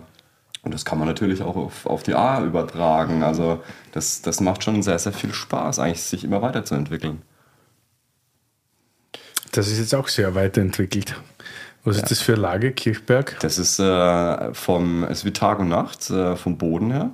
Ähm, das eine war ja unsere ganz, ganz steil, unser ganz, ganz steiles Hochplateau beim Rotenberg. Und äh, beim Kirchberg ist es wirklich unsere steilste Lage äh, mit 40% Steigung und drunter ein Kalkmassiv. Das ist purer Kalksandstein mit einer Lössauflage. Äh, Selektion Massal, was wir da gepflanzt haben. Und ähm, äh, auch wie beim Grauburgunder auch äh, mit sehr, sehr viel Trub vergoren, spontan natürlich, langes Hefelager von über neun Monaten, unfiltriert gefüllt. Ähm, ist jetzt noch sehr jung, aber äh, unheimlich elegant, auch wieder diese Saftigkeit, diesen Zug. Wenn der jetzt noch ein bisschen Reife bekommt, Temperatur, großes Glas, dekantieren. Wir Selektion Massal, woher, wie, was? Also alles, was wir, wir haben ähm, ja unsere 32,5 Hektar ähm, und haben die letzten Jahre, kannst du sagen, so im Schnitt immer eineinhalb Hektar neu gepflanzt. Zwischen 1,2 und 1,5 Hektar. Und alles, was wir die letzten Jahre gepflanzt haben, so in den letzten, äh, ja, eigentlich fast 20 Jahren, war ähm, Selektion Massal ähm, aus dem Burgund direkt. Ähm, einfach kleine Beeren, ähm, einfach diese ähm, diese Vielfalt mit reinzubringen, ist mega. Und äh, da sind wir absolute Fans, auch im Grauburgunder. Grauburgunder war auch Selektion Massal, äh, was wir vorher probiert haben. Äh, nee, stimmt gar nicht. Das waren die alten, das waren noch die alten badischen Klone, aber alles, was man nachträglich gepflanzt haben, Okay. war Selektion Massal. Ähm, aber das ist das Spannende. Und was macht kleine Trauben oder warum magst du, es klingt so, als ob du kleine Trauben mehr magst wie große Trauben. Absolut, Wa- ja. Was, wa- warum? Das ist ganz einfach. Die großen Trauben liegen im Supermarkt im Regal. Und die kleinen Trauben, die wollen wir, um damit Wein zu machen. Das ist ja, ähm, das kennt man ja auch, wenn man selber einen, einen Garten hat, äh, äh, da sein eigenes Gemüse anbaut, das eigene Obst anbaut. Das, Garten. Jetzt habe ich zweimal überlegen müssen, was er meint. Mit einen Garten. Ja, noch, noch mal in einer perfekt äh, hochdeutschen Aussprache. Einen Garten. Ja. Ähm, Aber da will ich doch auch die großen Äpfel. Ja, aber die kleinen schmecken besser. Ja, ja, Je kleiner, Ja, ja. umso aromatischer ist es. Äh, deswegen sind die, die kleinen äh, Früchte und dementsprechend die kleinen Trauben für uns halt viel spannender. Konzentrierteres Aroma einfach. Ja, ähm, und das ist ja wiederum auch wieder wichtig, auch ähm, wenn alles konzentrierter, reifer, gleichmäßiger ist, dass man eben auch früher ernten kann.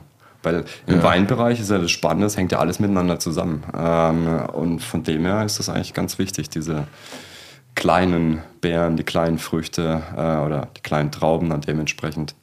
Und auch früher ernten, das heißt dann auch weniger Alkohol Ja, zum Beispiel. Ja, also was äh, äh, halt äh, gerade im Weißbereich finde ich äh, optimal ist, im Burgunderbereich sind wirklich um die 12,5. Ähm, das macht einfach Spaß.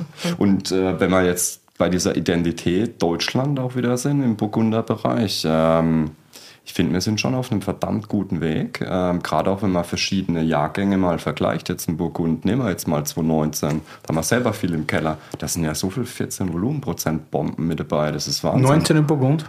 Extrem, ja. Das ist Wahnsinn. Ja, es ist Wahnsinn, also. aber was der Unterschied ist, das schmeckt oft nicht so alkoholisch. Nee, aber äh, teilweise halt Ja. schon. Und dann hat es Ja. mit Burgund auch nichts mehr zu tun. Ähm, Aber nur früh lesen kann jetzt nicht äh, das Universalheilmittel Nee, das- das ist- sein. das so. ist ja- also ich glaube, das muss man immer, gerade für Leute so wie Curly, die Das stimmt, In der ja. sie dann nicht so viel. Physiologische Reife muss Also da da geht es ja wahnsinnig viel Ja. um den ganzen Jahresverlauf. Wie, Absolut. wie entwickeln sich die Trauben bis dorthin? Mhm. Weil einfach nur früh lesen schmeckt dann halt einfach grün und unreif und Genau. Und am Ende ist die Lese ein Kompromiss, den man machen muss, also wofür man sich entscheidet. Wenn das Jahr perfekt ist, dann hat man vielleicht auch alles perfekt, das Alkohol und äh, die phenolische Reife, sprich die Gerbstoffreife, die Aromatik, also die, die, die Frucht, ähm, dass das alles passt. Aber manchmal hat man vielleicht diese, diese, diese Reife der Gerbstoffe und der Frucht noch nicht und dann muss man einfach noch ein bisschen warten und dann baut sich der Zucker halt mehr auf und dann muss man eben vielleicht mal mit einem höheren Alkohol leben. Also ich glaube auch nicht, dass der heilige Gral einfach der niedrige Alkohol ist. Das, das stimmt so nicht.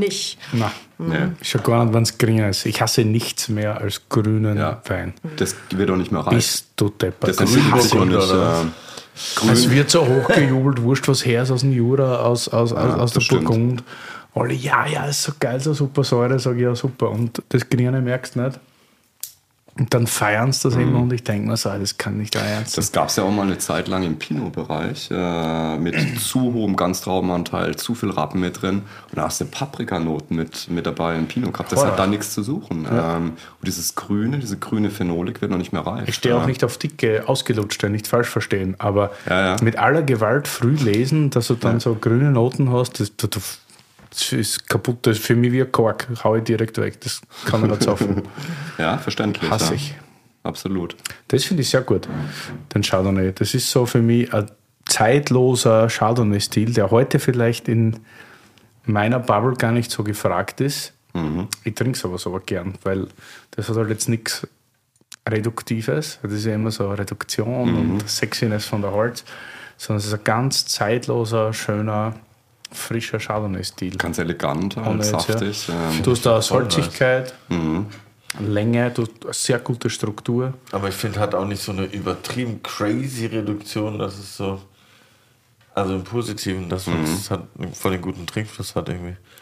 Ja, das, ähm, das finde ich eigentlich auch ganz wichtig, weil wenn du nur Reduktion hast, äh, dann hast du auch nichts mehr vom Wein. Ne? Die, die Reduktion, äh, die, die macht ja auch wieder viel uniform, sodass ja auch die, das Salzige teilweise von der Lage nicht mehr so richtig durchkommt, diese Eleganz. Dadurch, dass wir da dieses Kalkmassiv haben, hast du immer diese Salzigkeit da.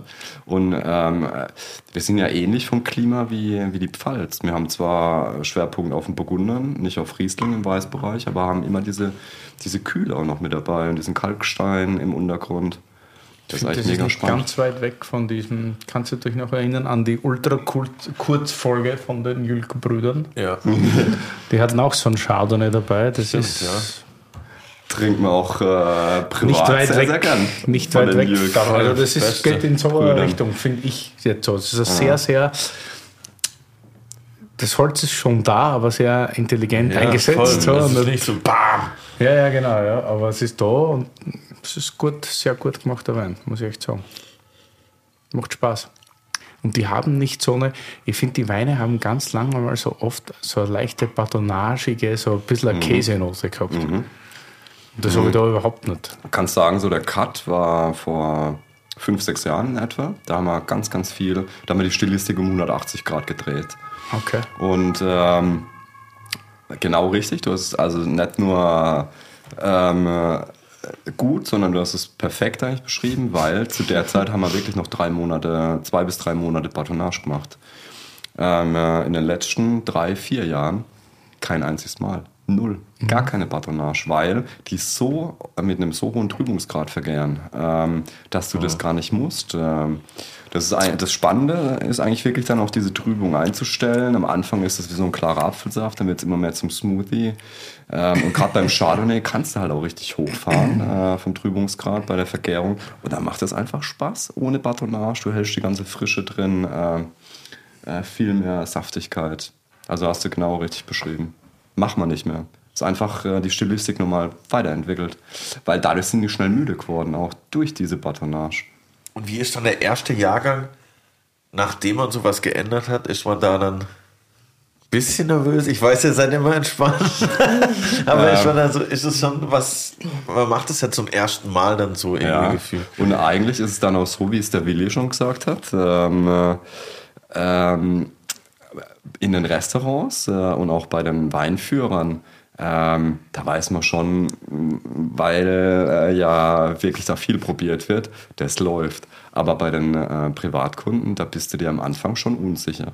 Und äh, da, wie schon angesprochen, hält ja unsere Mutter uns den Rücken extrem frei. Ähm, und sobald äh, der Jahrgang dann im Verkauf ist von bei uns in der Vinothek, äh, frage ich immer, und wie ist es? Wie ist die Resonanz? Wie kommen sie an? Du kannst zwar nichts mehr dran ändern, aber da kribbelt es dann schon. Weil Ja, du ja voll. nicht weißt, äh, wenn du jetzt wieder einen Cut drin hattest von der Entwicklung, wie wird es auch angenommen? Ja, ich stelle mir das eh voll schwer vor, wie ihr vorhin gesagt habt, ähm, du hast ja nur eine Möglichkeit im Jahr, sozusagen äh, alles richtig zu machen und musst dann auch noch warten, bis du die, das Feedback von den, von den Kunden kriegst, ob sie das mögen oder nicht. Ich stelle mir das halt voll schwer vor, wie wenn ich jetzt einen, einen Song schreibe und muss erst schon noch mal eine, ja, warten, was die Leute dazu sagen. Okay, und dann, weil du willst ja auch den nächsten Song irgendwie dem anpassen, was, was das Feedback ist. Also die meisten zumindest. Ja, man, man hat ein Produkt, was daraus entsteht, aber du hast ja schon das ganze Jahr Arbeit. Nicht? Das geht ja los mit dem Rebschnitt und Klar, dann, dann beobachtest du das Wetter und du greifst so und so ein. Aber du hast von außen Wie das halt Maike so schön gesagt hat, man einen Schuss. Gell? Ja, voll. Wie viele Kinder habt ihr? Drei. Drei. Drei. Wir haben das gerecht aufgebaut. Drei Hand in Hand, äh, Weine, drei Kinder. Ja, perfekt. Und einer für jedes Weingut. Hand in Hand. Eins, zwei, drei. Aber ohne Hintergedanken. Ohne Hintergedanken, gut. Ähm, ja, aber äh, zu dem, was du nochmal gemeint hast, Curly, eigentlich ist es ähm, einfacher, wie man es denkt, weil ähm, äh, du musst ja deiner Stilistik treu bleiben. Du, du entwickelst ja. Ja. quasi, das ist ja wie mit deiner Musik. Ne? Du, wenn du jetzt einmal eine Negativkritik hast, würdest du nie im Leben alles ändern. Deswegen Ich nicht, aber es gibt viele, die das schon Ja. sehr anpassen, sage ich aber- Aber mal. dann ist es Mainstream. Ganz Ja, genau. ja, voll, auf jeden Fall. Und entweder Voll. du setzt einen Trend oder du rennst immer hinterher. Ja, Irgendwas das stimmt. nacheifern zu wollen, bringt nichts. Absolut. Äh, deswegen, also wir bleiben unserer Linie auch wirklich treu, auch wenn es auch mal wehtut, wenn das auch mal dabei ist. Aber äh, muss. Voll. Ganz wichtig. Sehe ich auch so. Cool. Also jetzt nochmal 180 Grad Stilwechsel. Wie viel haben wir gesagt? 240 Kilometer Entfernung. Genau, richtig. Ja, Krass. Zum Glück Und- überwiegend Autobahn. Das ist immer schon mal ganz nett. Aber Bruchsal. Fa fast ganz Autobahn, ne? also fast komplett Autobahn. Ja. Da sind, ich glaube, von den 240 Kilometern 15 Kilometer 15 vielleicht. Kilometer Mhm. Aut- äh, nicht Autobahn. Also deswegen geht es tatsächlich Also mit dem Auto immer besser wie mit der Bahn. viel besser. Bahn keine Chance. Ja. Ja, Also sagen wir, wir haben ja jetzt auch das Problem, dass wir keine Bahn mehr haben. Ach ja, da war ja was. Ja, Huiui, wo, womit fangen wir an? Mit dem Wein oder direkt mit dem Flutthema? mit dem Wein würde ich sagen. Ja, ich glaube, es ist gescheiter, gell? Ja. Dann schenk mal ein. Aber in Deutschland ist generell Auto immer besser wie Bahn. Das eigentlich. Zumindest im ländlichen Bereich auf jeden Fall. Ja. Oh, die Flasche sieht schon mal sehr stylisch aus. Curly, das kannst du so nicht sagen. Wir haben Elektrosponsoren. Ja, wieso? Die Bahn fährt doch nicht mit Elektro, oder? Mit der Dampflok, mit der Diesellok oder was? Keine Ahnung. Wahrscheinlich. Holzkohle. Atomstrom, keine Ahnung, I don't know. Okay, ja, wahrscheinlich fährt die Bahn mit Strom. Ich bin jetzt der dümmste Mensch der Welt. Cool. A Spätburgunder. Ich glaube, A ist so das Weingut, was gibt kein Weingut, äh, Weingut sage ich. Es gibt kein Weinanbaugebiet, das so ausschert wie die A, glaube ich, oder? Von, dem, von der Weinstilistik. Ja. Ja, ist tatsächlich so. Also hat natürlich überwiegend was mit den Böden zu tun, mit der Region. Ähm, äh, mit dem Terroir, um beim Thema zu bleiben, äh, weil wir sind, äh, ich meine, wir sind ja eines der kleinsten und nördlichsten Anbaugebiete in Rheinland-Pfalz. Also ich bin gerade noch mal zehn Kilometer weitergefahren, ist man in Nordrhein-Westfalen. Wir sind super klein, knapp 550 Hektar Fläche haben wir und wir haben, wir sind Teil vom Rheinischen Schiefergebirge. Also sprich, wir haben fast 100 Prozent Schiefer im Schieferanteil im Boden und Schiefer ist ja ein ich sag mal, ein Gestein, was, den, was die Weine extrem beeinflusst in der Stilistik. Ähm, und Spätburgunder ist eine Sorte, die sich extrem beeinflussen lässt. Und wenn das beides aufeinander trifft, hat man halt diese ganz besondere Spätburgunder-Stilistik, die man, ich denke mal, auch in vielen, ich sag mal, sogar Blindverkostungen wahrscheinlich rausfindet, weil die Weine so ganz, ganz anders sind als andere Spätburgunder. Ich meine, es ist sowieso so, wenn man die äh, deutschen Anbaugebiete hinstellt und stellt die Spätburgunder nebeneinander, wird jeder äh, Laie, sage ich mal, vielleicht sogar unterschiedliche Rebsorten vermuten. Ähm, Gerade wenn, wenn die Winzer oder die Weingüter eben hinarbeiten auf darauf, dass das Terroir eben so deutlich rauskommt. Und das versuchen wir eben auch. Und ähm, der Wein hier, das ist unser, ähm, ja, wir nennen ihn Blauschiefer. Das ist unser Ortswein aus den Dernauer Lagen. Und Dernau, so der Ort, wo unser Weingut ist, ist eben ähm, an der Oberaar, sprich ähm, ist ähm, extrem Steillagen geprägt, ähm, sehr, sehr hoher Schieferanteil. Und das versuchen wir eigentlich schon seit vielen, vielen Jahren, also seit Jahrzehnten mit diesem Wein eben so ein bisschen zu zeigen, was passiert, wenn man Spätburgunder auf Schiefer pflanzt. Und gerade als mein, also als mein Vater eben damals in den 80ern angefangen hat, ähm, ich sag mal ernsthaft äh, qualitätsorientiert Weine an der A auszubauen, e, also eben nicht mehr auf dieser süßen Welle mitzuschwimmen, die äh, damals so ein bisschen in war in den 70er, 80er Jahren. Ähm, seitdem versuchen wir auch extrem eben so dieses, dieses Terroir zu zeigen. Und das so der Blauschiefer aus Dernau ist eben nach wie vor so ein bisschen unser Paradebeispiel. Äh, auch so von der Vinifizierung nachher, das so pur wie möglich Aber eben ist zu es auch zeigen. so historisch, dass da davor die süße Welle war und die trockene eingeleitet wurde Ende der 70er, Anfang der 80er? Oder? Ja, ich glaube, Mhm. diese süße Welle war so ein bisschen historisch auf ganz Deutschland zu übertragen fast. Also es war ja so Nachkriegsjahre, 50er, 60er Jahre, wo so viel äh, Verzicht irgendwo war, wollten die Menschen, glaube ich, einfach gerne Fett essen und süß trinken. Und da sind ja viele Überbleibsel ähm, geblieben. Also äh, historisch gesehen im Weinbereich. Und an der A war es dann eben auch so, dass der Wein süß war, vielleicht auch so ein bisschen, um zu kaschieren, wie er sonst geschmeckt hätte. Also es wurde halt, war halt Massenproduktion, so viel wie möglich irgendwie auf die Fläche zu kriegen. Und der ganze Tourismus oder Weintourismus, der bestand aus diesen Kegelclubs aus dem, sag ich mal, Rheinland, äh, Ruhrgebiet, äh, die dann bei uns so ein bisschen eingefallen sind, ähm, wa- was, was damals ja auch irgendwo seine Berechtigung hatte, aber die eben auch so einen ganz speziellen Weintyp haben wollten. Und die wurden dann auch noch warm ausgeschenkt. Immer, es gab so Wasser. Bassins, Echt? Wo, ja, ja, so Wasserbütten, wo die äh, Weine dann auf Ja, 28 das ist meine- Grad temperiert Alter, das ist krass. Mit Wein ist das krass. Ja, ja, sehr krass. Ich kenne ja, das ja. noch von meiner Oma, die hat früher im Wirtshaus bei uns im Dorf, hat die immer, wenn die Bier bestellt hat, hat die so einen Kupfereimer gekriegt mit warmem Wasser und da war das Bier dann drin. ja, das ist die Generation. Genau, ja. Aber mit Bier geht es, mit Wein geht es anscheinend auch, das wusste ich nicht. Ja, das war so ein bisschen einfach so an der Art. Das ist anscheinend bekömmlicher für den Magen, das Bier lauwarm zu trinken für ältere Mm. Menschen. Das ist hervorragend. Ja, es ging halt da in der Zeit drum, Hauptsache es knallt. Ja, das knallt halt schneller, wenn es Das warm ist. halt. Ja, und süß. So habe ich es noch gar nicht gesehen. Ja, ne? genau. Äh, ja. Aber ist das so ein bisschen, also ich sehe es heutzutage als moderner Weintrinker, ist es ja Fluch und Segen. Auf der einen Seite habt ihr einen Weinstil, der auf der ganzen Welt unique ist. Also keiner baut ernsthaft auf Schiefer Pinot Noir an. Tatsächlich. Also es ist, wenn du das authentisch machst, ist der Stil herausfindbar aus tausend verschiedenen Rotweinen wahrscheinlich. Auf der anderen Seite ist es halt so, dass es sehr viele immer, also dass du halt auf der anderen Seite diesen ganz typischen Kalk Pinot Noir magst, liebst, hast und dass sich der dann halt immer damit messen muss oder misst. Aber eigentlich kannst du das ja nicht miteinander vergleichen. nein. mhm. Aber trotzdem irgendwie scheiße, oder? Weil man ich hört, nenn's, ich nenne es mal Flucht in die Nische. ja, So, ja. Weil alle wollen niedrigen Alkoholgehalt, alle wollen irgendwie genau diesen sexy Gerbstoff, den uns die Burgund halt immer so zeigt. Und das ist ganz anders. Das ist immer vom Feeling wärmer, oft vom Alkohol auch höher natürlich. Nicht immer, aber häufig. Und es ist ein anderes Feeling am Gaumen einfach. Also Schiefer schmeckt komplett anders. Bei Blaufränkisch liebe ich es.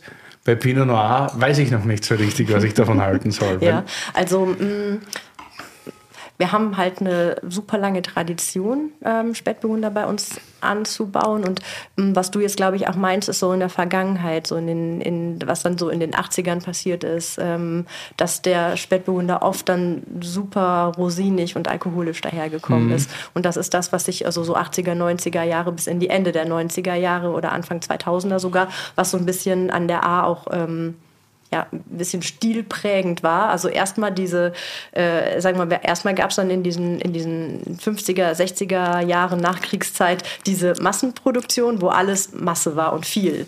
So, und dann haben wir an der A natürlich auch noch dieses bisschen kühlere Klima und dann wollte man sich so ein bisschen beweisen, dass man die, ähm, dass man die Weine extrem hoch konzentriert hat. Ganz kleine Erträge, extrem lange hängen lassen, 14, 14,5 Volumenprozent, gar kein Problem, mhm. ähm, um dann so ein bisschen so ein, äh, weiß ich mal, so ein ganz krass krasses Gegenteil zu haben, mit ganz, ganz viel Konzentration. Und ähm, heute versuchen wir es so ein bisschen also wir sind davon, wir sind da schon davon lange von weg, also von diesem Rosinigen und Überreifen und versuchen halt uns ganz extrem in dem Schiefer zu sage ich mal, zu, zu, zu, zu zeigen, was, was das bedeutet und was es doch für eine charmante Stilistik sein kann. Und ähm, wo du recht hast, entweder, es ist sehr polarisierend, entweder liebt man es oder man hasst es. Mhm. Mm, aber ähm, da es wir sehr, sehr lieben, werden wir das auch weiterhin tun und ähm, versuchen uns damit eben einfach so äh, ja, unseren eigenen Stil auch gerecht zu werden und auch zu bleiben. Und jetzt stehen die Reben so viele Jahrzehnte da, jetzt werden wir die bestimmt nicht ändern. Natürlich nicht. Und es, das ist ja auch super, weil du bist ja wirklich unique. Also das ist ja mhm. euer USP. Ja, genau. Ja. Es ist halt super einzigartig ja. und ähm, nicht kopierbar. Und man ich glaube halt nur, dass manchmal, Entschuldigung, dass ich dich unterbreche, ich glaube, es wird zu wenig kommuniziert. Dass es anders ist. Oder, genau. Ja. Mhm. Es kommt immer mit rein in die Schublade der deutschen Spätburgunder, mhm. aber es dürfte da eigentlich mhm. nicht, weil wenn ich jetzt an Baden denke, wenn ich an Pfalz denke und an die ganzen anderen Gegenden, wo Spätburgunder angebaut wird, sei es ein paar Reihen in Rheinhessen etc., es ist was komplett Eigenständiges und komplett was anderes. Und deshalb finde ich es immer ein bisschen schade. Es ist so das Stiefkind ein bisschen, das, das ungeliebte Stiefkind, was eigentlich da sein sollte, also ganz oben, aber es nicht so richtig. Das ist halt meine Wahrnehmung jetzt, meine subjektive, aber es nicht schafft, weil es immer so. Ich glaube, es fehlt an Aufklärung und Kommunikation. Da, dafür ist das, das Anbaugebiet genau. halt so klein. Also wir schaffen es ja gar nicht, diese Streuung hinzubekommen. Genau. Ähm, weil äh, jetzt mal so im Vergleich, die ganze A hat diese knapp 550 mhm. Hektar. Und ähm, alleine, weiß ich nicht, als ich meine Ausbildung gemacht habe in Iringen damals am Kaiserstuhl unten, das Weindorf Iringen hat schon über 600 Hektar. Und das Dorf ist das genauso Dorf. groß wie das Dorf, wie, wo ich herkomme. Und das Krass. vergleicht sich quasi mit einer ganzen Region. Und dann haben wir noch zusätzlich an der A, dass wir da auch noch ähm, diese, die Ober-A und die Unter-A haben, die nochmal von der Stilistik ein bisschen unterschiedlich sind. Mhm. Also diese paar Hektar, die wir nur haben, reihen sich über 35 Kilometer am Flusslauf entlang und auch da kommen wieder ganz unterschiedliche Weine bei raus. Und dadurch, diese, diese paar Flaschen, die, die wir da anbauen, im deutschlandweiten Vergleich, weil Deutschland hat ja knapp 100.000, bisschen über 100.000 Hektar ja. Fläche. Da, da, da, kommen wir ja überhaupt nicht. Da ist, das ist ja verschwindend gering, diese Anzahl, die wir ja. in den Umlauf bringen können. Und, ähm, aber vielleicht ist es auch gerade das, was es dann so besonders macht an der Sache. Aber das ist eigentlich auch das Spannende vom Ahrtal, weil es ist ja ein kleines Tal, ne? das ist ja winzig eigentlich, auch von äh, landschaftlich gesehen. Bei uns diese Weite in Nordbaden äh, mit dieser Rheinebene, ewig weit kannst du da gucken, bis nach Frankreich, über die ganze Rheinebene. Und das Ahrtal ist einfach äh, so wunderschön mit dem Rotweinwanderweg. Auf der einen Seite der Wald, auf der anderen dann äh, die Weinberge. Das ist eigentlich das, was es auch einzigartig macht, diese ganze Region. Das ist wirklich eigentlich ähm, so ein Weltkulturerbe von der, von der Optik her. Das ist einfach wunderschön, gerade zu der Jahreszeit jetzt auch äh, im Herbst. Ja, du, ich rede mir jetzt seit über zehn Jahren den Eisenberg so super schön und das versteht auch keiner, weil es gibt auch insgesamt, also die ganze Region da hat auch 500 Hektar, 300 Blaufränkisch, das auch auf reinen Schiefer steht. Und ich glaube nur, mittlerweile kennt das jeder, weil das meine eigene Ansicht ist. Also es kennt auch kein ah, niemand einfach. eigentlich. Ja. ja. Und das Problem ist halt auch nicht nur die Größe, sondern auch noch die Schlagkraft der Winzer. Ja, da gibt es tolle Winzer, aber meistens ist das dann so, dass die irgendwie Eigenprotagonisten sind oder vielleicht zwei bis maximal drei, die zusammenhalten und nicht vielleicht zehn große, die es da gibt. Und so kannst du halt kein Gebiet groß und bekannt machen, wenn eh jeder sein eigenes Süppchen kocht. Weißt? Ich weiß nicht, da kann ich jetzt nicht sprechen für die A, weil da, dazu war ich zu wenig oft da. Aber oft ist es halt so, weißt du, wenn du ein ganzes Konglomerat hast, so wie was weiß ich, die Barolo Boys, ja, oder keine Ahnung, die da zusammenhalten und sagen, hey, wir müssen unser Gebiet nach außen hin richtig kommunizieren, wir müssen nicht ähnliche Stilistiken haben, aber über das Gleiche reden, dann bringt das was für, für ein Gebiet. Aber wenn, wenn du drei Produzenten hast, die insgesamt vielleicht 50 Hektar bewirtschaften, was sollen die ausrichten nach außen? Das ist ne? richtig. Das ist richtig. Aber das ist ein Spätburgunder, der mir zum Beispiel sehr gut gefällt. Ne? Also, wenn du das jetzt ausnimmst, das hat eine ganz eigene Würze, eine ganz eigene Charakteristik. Ja, und vor allem der Blauschiefer hat auch immer diesen nassen Stein. Ne? Also der, der bringt diese Mineralität auch, finde ich, immer unheimlich schön rüber. Also bei dem Wein arbeiten wir jetzt auch nicht mit, ähm, tatsächlich gar nicht mit irgendwelchen französischen Klonen, sondern haben unsere alten deutschen Spätburgunderstöcke stehen. Ja. Ähm, und das unterstreicht den Typ natürlich auch noch mal ein bisschen mehr. Mhm. Also dass der so ganz eigenständig daherkommt. Alles ähm, al alte Reben, alles ähm, trotzdem auch noch mal reduziert vom Ertrag und ähm, dementsprechend halt noch mal so ein bisschen das Ganze auch noch, äh, ähm, sage ich mal, so ein bisschen weiter polarisiert. Denke ich, dass das auch so ein bisschen da durchkommt. Was aber gut ist, ich finde das ganz tief, saftig, hat so Flieder noch. Trinke ich einfach auch. Das, äh, ich finde, sowas macht immer Trinkspaß und es ist eigen. Man, man, äh, wenn man blind probiert, die A-Spätburgunder, die findet man immer relativ schnell raus. Das ist wirklich einzigartig. Ja, und mh, was wir bei uns im Weingut versuchen, ist halt so ein bisschen auch dieses Spagat zu schaffen zwischen ähm, einer Konzentration, aber keiner Überextraktion. Also das heißt, die, die Weine sollen eben nicht ganz dünn sein und ganz grün und ganz Ja, früh ja, ja. gelesen, einfach nur, weil das rächt sich bei uns auf den Böden extrem. Also da haben wir schon oft festgestellt, dass man das in Baden vielleicht sogar mal wagen kann, ne? einfach ein bisschen zu früh zu lesen. Schockiert, schockiert Und, eine. und dass die Weine dann trotzdem noch so eine Strahlkraft und irgendwie äh, trotzdem auch noch irgendwo so ein bisschen ähm, äh, Reife zeigen oder so ein, ja, sag ich mal, so ein bisschen Trinkspaß zeigen. Und wenn man das bei uns macht, dann schmeckt es einfach gar nicht. Also wenn es ja wirklich grün und unangenehm, also dünn und ähm, so eine grüne Phenolik drin, das, das schmeckt einfach gar nicht. Also wir müssen, wir sind darauf angewiesen, ein bisschen Reife eben im Wein zu haben. Ähm, also bi- was heißt im, Reim, im Wein zu haben, in den Trauben zu haben und ähm, versuchen aber immer irgendwo diesen, diesen zu schaffen, dass die in der Beere die Spannkraft noch da ist, die Frucht da ist, die Phenolik ein bisschen da ist und entsprechend dann der Wein diese Tiefgründigkeit hat, aber nicht zu schwer wirkt. Und das passiert auf den Schieferböden halt schnell. Dann zwei Tage zu lange gewartet und dann kippt es Richtung Rosine und dann Ciao, ja. ja. Säure, Sau, goodbye. genau. pH-Wert misst und Ja. äh, nach drei Jahren ist das Zeug braun in der Flasche. Das finde ich aber auch so krass. Man wartet so mega lang und dann wartet man ein oder zwei Tage zu lang und Ja. dann ist es schon Da- das ist über ganz, Berg. da- Das ist eigentlich fast ein bisschen verrückt. Ne? Man hat ein ganzes Jahr lang, wo, Ja. man, wo man irgendwie auch immer wieder beeinflusst, beeinflusst, beeinflusst. Und dann kann es sein, dass der Lesezeitpunkt zwei Tage verpasst. Einem ist nochmal einen Strich durch die Rechnung macht. Aber das ist nicht nur bei uns so. Der Lesezeitpunkt ist einfach Ja. das Wichtigste. Aber da, da, da wächst man, ich meine, da kann man ja nicht anders als reinwachsen und man kann es ja, also gefühlt, man Ja, muss aber es ja einmal falsch machen, um zu wissen, wie es Aber auch richtig geht. lernen So. und die Zeitmuster zeigen, weil vor ein paar Jahren war das noch ziemlich en vogue, überreifes Traubenmaterial Ja, zu lesen. genau. Ja, das war die Zeit. Okay. Also das war mal ziemlich sexy. Ja. Ja. Also für alle, die Was jetzt bei euch immer zwischendurch alles sexy sind und ist. gern grüne Weine trinken. Überreife Weine waren bis vor, also als ich angefangen habe, Wein zu trinken, war das Beste, was es gab, überreif. Und dann bei Weißweinen noch bitte mit Botrytis. Das ist Das hat jeder die, getrunken. die Weinwelt macht sich Und da kann mir jetzt keiner erklären, dass er das nicht mochte. Ja? Da kann jetzt jeder sagen, sagen, nein, das war noch nie. Sorry.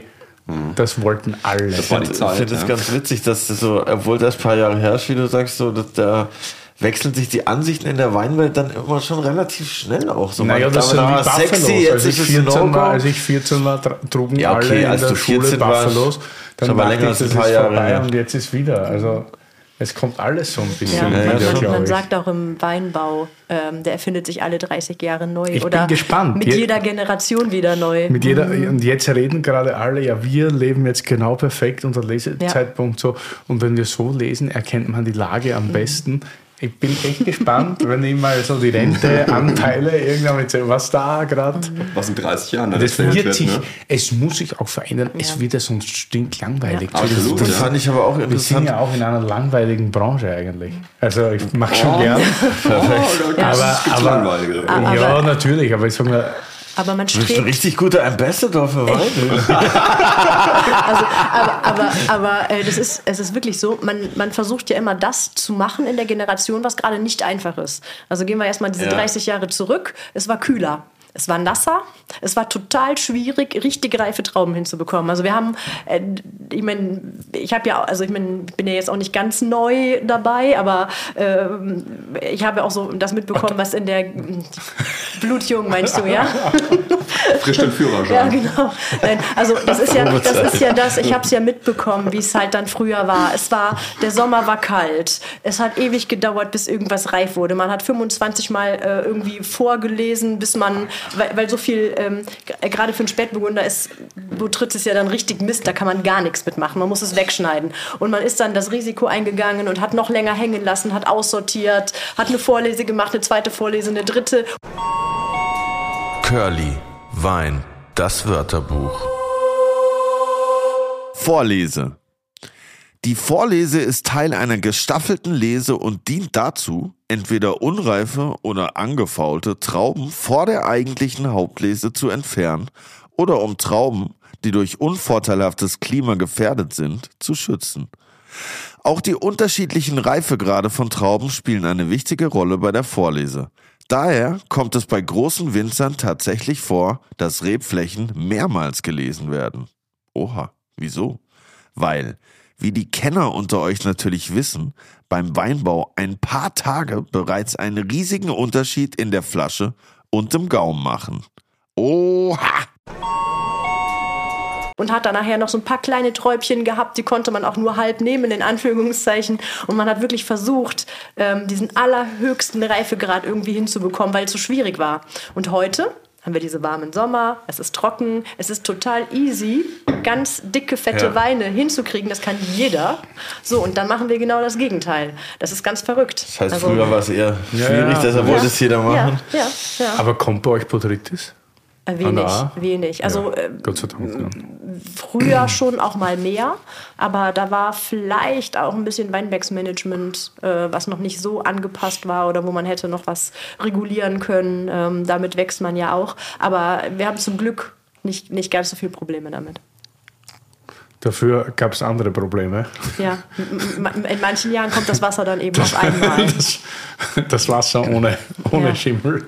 Ja, ja. Ja, krass, wir trinken jetzt, glaube ich, einen Wein aus dem Jahrgang. Äh, Nein, nein, nein, das ist Nein? auch 2019. Ah, auch 19. Ja, Hier habt ihr 19. den- Aber lag im Keller 19. und wurde einfach Äh, mitgespült. ja, ganz genau, genau. Das ist ein 2019er ähm, Farwingert Spätburgunder, also auch aus Dernau. Also ich wollte tatsächlich hier mal ein bisschen typisch A heute zeigen. Also das ist gut. aus, unser, aus unserer äh, quasi allersteilsten Lage, die wir haben, mit dem allerhöchsten Schieferanteil im Farwingert. Und ähm, der Schiefer ist da äh, also ich habe ja gerade schon eben gesagt, wir sind Teil vom Rheinischen Schiefergebirge und wir sind aufgefaltet. Schiefer ist ja eigentlich ein Sedimentgestein, das heißt, es müsste eigentlich in der horizontalen liegen. Aber am Rhein wurde das also mit den, mit, im, mit den Mittelgebirgen eben aufgefaltet. Das heißt, diese ehemalig vor Millionen Jahren gepressten äh, Schiefersedimente sind dann eben in diese, äh, was ist denn das, wie Gegenteil von horizontal? Vertikal. Vertikal. werden die vertikal aufgefaltet worden. Und dann hat das Wetter und das Klima halt ganz viel Möglichkeit gehabt, das Ganze aufzusprengen. Ja. Und ähm, gerade bei uns an der Oberaar und in Dernau ist das extrem stark verwittert dadurch, also aufgesprengt, klein gehäckselt, aufgesprengt. Und teilweise ist der Schiefer fast schon wieder in so einer sandigen Struktur, also ganz viele kleine Fragmente. Und ähm, das ist eben auch, was wir hier in dem Fahrwingert haben, dass hier dadurch eben der Boden so aufgeschlossen ist mit Schiefer, dass da das extrem gut äh, zur Geltung kommt, der Schiefer. Also wenn man es mag mit dem Spätburgunder in Und Kombination was ist natürlich jetzt. Entschuldigung, was ist jetzt, Ich habe es nur in Frage gestellt, nicht gesagt, dass ist ich ja auch nicht gut so, mag. ist ja auch gut so, ist ja auch gut so. Sind jetzt beides Spätburgunder, richtig? Ja, genau. Und was würdest du jetzt sagen, was ist jetzt der Unterschied zwischen dem und dem davor? Außer der Lage. Ähm, zum einen, äh, ja, also außer der Lage, ich meine, das ist ja schon mal das das Wichtigste das von der ganzen ja. Geschichte. True, ja, true, true. Ja, und ansonsten machen wir eigentlich alles gleich. Also von der Vinifikation her und auch von der Behandlung draußen im Weinberg ist alles gleich. Also wir gehen da jetzt nicht hin und sagen so, boah, das ist jetzt eine, ist jetzt der, die Lage, da müssen wir, ähm, keine Ahnung, äh, nochmal uns irgendwie mehr Mühe geben. Also wir geben uns bei allem gleich viel Mühe und auch in der Vinifika Vinifikation ist es ziemlich ähnlich. Ähm, hier sind halt die Reben nochmal älter, die Erträge nochmal niedriger. Ähm, Das ist eine Und- große Lage, die andere war keine große Genau, das war ein Ortswein, genau. Und hier ist es dann auch so, dass der Holzanteil ein bisschen, der Neuholzanteil, Entschuldigung, ein bisschen höher ist als beim Blauschiefer, also beim Ortswein. Wie viel ist ein bisschen höher? Äh, so 50 Prozent mehr neues Holz dran. Ein bisschen. Ja, Naja, passt schon. Nee, voll. Sorry für die Frage, aber Steht ich darf das. Ja, also ich finde auch, dass es super eingebunden ist bei dem. Ähm, und wenn man die Lage mal gesehen hat, das ist Wahnsinn. Ne? Das ist so steil auch. Ähm, das geht dann A bis 65 Prozent. Ich werde nie vergessen, als ich der Maike mal unseren Kirchberg gezeigt habe mit den 40. Hat sich kaputt gelacht und hat gemeint, wo ist denn jetzt die steile Lage? Und als ich gesagt habe, da stehen wir gerade vor, hat sie gemeint, das ist keine steile Lage, sondern ein Golfplatz. Und als ich das erste Mal an der A war, das ist schon Wahnsinn von der, ähm, Also es von der Neigung, das ist extrem zum Super Arbeiten. geil. Ich war zehn Tage vor der Flut da, so am 5. Ich glaube Juni oder Juli war das. Mhm. Waren wir beim Steinheuer essen und davor waren wir beim, bei dem Baltes. Und dann kam so der Hubschrauber und ich dachte, was ist denn jetzt los? Und dann sagen die, ja, der, der fliegt Spritzen jetzt hier, nicht? Also das war schon ist an der ziemlich... Mosel ja auch. Äh, An der so. Mosel auch, ja, Bloß da hab ist ich es das halt nie in live engen, gesehen. schmalen Tal natürlich besonders auffällig, wenn da plötzlich so ein Hubschrauber durchfliegt. Ja, richtig, ja. Ja.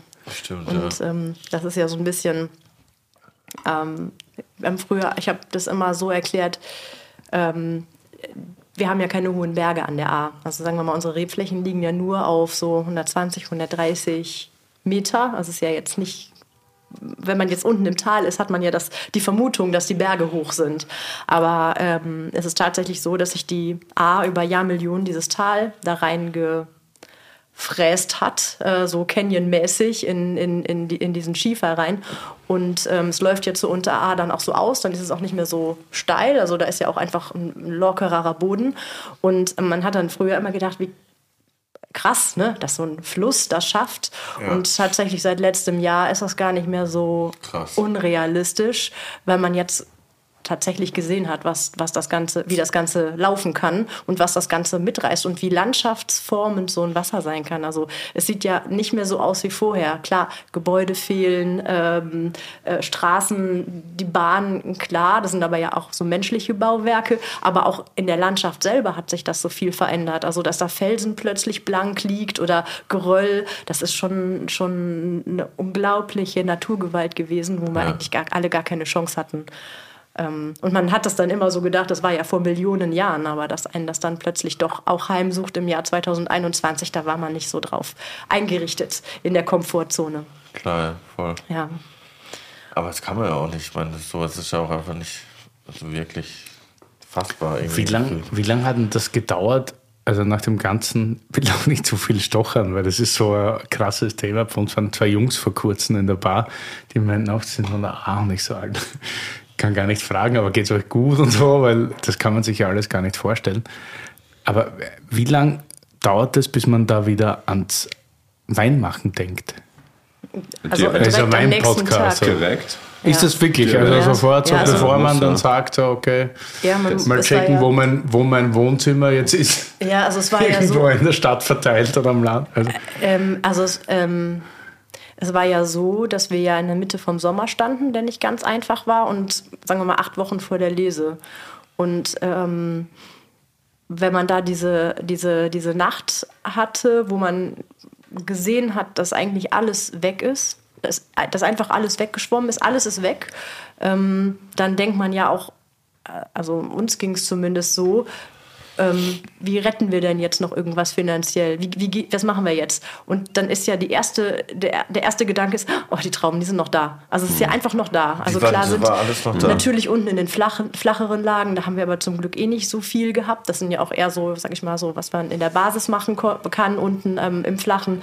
Ähm, da haben wir überwiegend in den Steillagen und das war alles noch da. Und dann war natürlich von der ersten Sekunde an klar, da hängt das Kapital. Also man muss natürlich auch gucken, wie geht es wirtschaftlich weiter. natürlich. und dann war so schon auch von, vom, vom ersten Moment an alles darauf ausgelegt, wie kriegen wir das hin, draußen weiterzuarbeiten, äh, dass, die, dass die Reben gesund bleiben, dass die Trauben reif werden und wie kriegen wir es hin, das alles zu verarbeiten. Also es war ja auch klar, unser ganzer Jahrgang 2020 war weg, der ist weggeschwommen. Also da war nur an Weißwein das bisschen war abgefüllt, Rot noch gar nicht, das lag in den Fässern, die sind alle weggeschwommen, bis, bis auf neun Stück, die wir so äh, innerhalb von, weiß ich nicht, den nächsten zwei Wochen irgendwo eingesammelt haben im ganzen Tal, wo uns Leute Die- die angerufen noch da- haben, da- da die, gelandet die, sind. genau, die irgendwo gelandet sind, wo uns Leute angerufen haben, weil ja überall Meier Neckel drauf stand, die wir dann eingesammelt Und die- haben. die waren noch ganz Die, also die noch ganz waren. Wir haben die kaputten haben wir gar nicht Ja, mehr ja, klar. gesammelt. Vor allem die leeren haben wir auch Und der nicht Wein war noch richtig ja. gut. Da gab es welche, die Ja. waren Glück, einfach ja. noch, noch zu. Klar, wenn da Ja. Ja. gescheit drin Ja. und das Von, Ja, von, keine von, Ahnung, ja, ja. aber von 400, Ja, aber- von 400 Fässern, die losgeschwommen sind, halt neun Stück nur gefunden.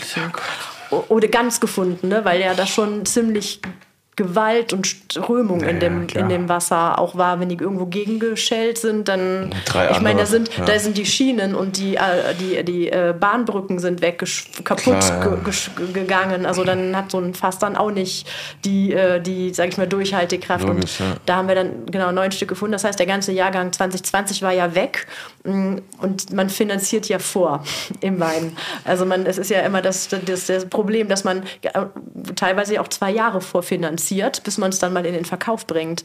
Und das war dann eben alles weg und dann war tatsächlich von der ersten Minute an drauf, also es war einfach, es war nichts mehr da. Es war kein, kein, kein Traktor mehr da, kein, äh, ke- keine Maschine, kein, äh, kein, also kein, für den Pflanzenschutz war nichts da. Es waren keine Tanks da, keine Pressen, keine, also alles, was man braucht, war einfach von einer Sekunde auf die anderen weg. Inklusive, wir haben noch nicht mal ein Lesescherchen gehabt, wo man Trauben mit abschneiden konnte. Es war einfach weg.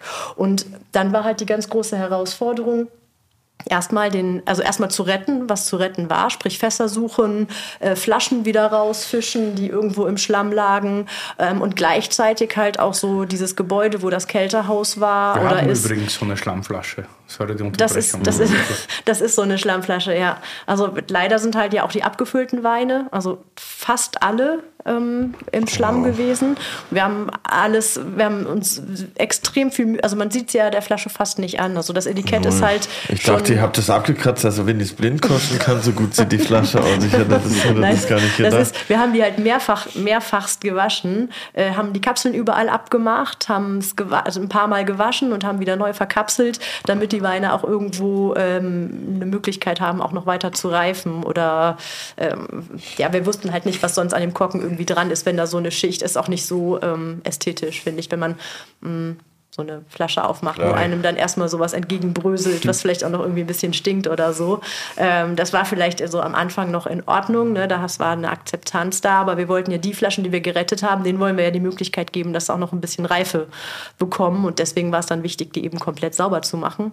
Ähm, aber die Etiketten, da konnte man halt teilweise äh, nicht so viel retten. Ähm, genau, aber ähm, jetzt bin ich ein bisschen vom Das Thema war, abgekommen. das war eigentlich immer die Priorität, Ja, genau. alles für die Lese wieder Ja, hinzukriegen, genau, weil das richtig. Thema war, so wie es die Maike schon gesagt hat, es war ja alles weg. Äh, die Kälterhalle, wo die Verarbeitung normal stattfindet, äh, war komplett ja, aber das war ja fürs ganze Gebiet so, nicht? Ja, es war fürs ganze Äh, ja, Gebiet so. mal mehr, mal weniger, aber Ja. durchs komplette Gebiet, ja. Und da waren die Reben, das waren ja dann so in etwa 10 Prozent im ganzen Gebiet, äh, die dann Die einen Flutschaden die einen hatten, ja. Flutschaden hatten, das war das kleinste Problem, äh, die Rebstöcke. Das Problem waren die Gebäude, die Maschinen. Und da war der, äh, so wie man es auch in den Medien gesehen hat, die Solidarität war Wahnsinn. Was ist da Ähm, passiert? äh, Wir hatten ganz viele Winzerkollegen, die uns geholfen haben, die ähm, angerufen haben, gefragt haben, Mensch, wie sieht's aus? Und wir kommen, wir kommen mit dem ganzen Team, wir kommen mit unseren Schleppern. Ähm, was braucht ihr? Voll was cool. braucht ihr für die Lese? Ähm, wir hatten eigentlich jeden Tag, kannst du sagen, an die 60, 70 Leute, die uns geholfen haben. Und das meiste Mega. waren Winzerkollegen.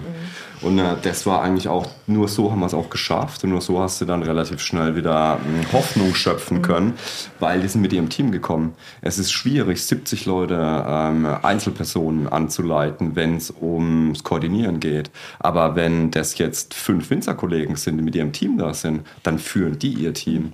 Und nur Wir so, ja Dann ganz genau, um was geht. und Genau. so waren wir Dann, schlagkräftig. dann so sind haben die, die eine Gruppe dann, ja. ist mega. dann die eine Gruppe ist dann durchgegangen und hat mit dem Freisch Freischneider die, die Terrassenweinberge gemäht.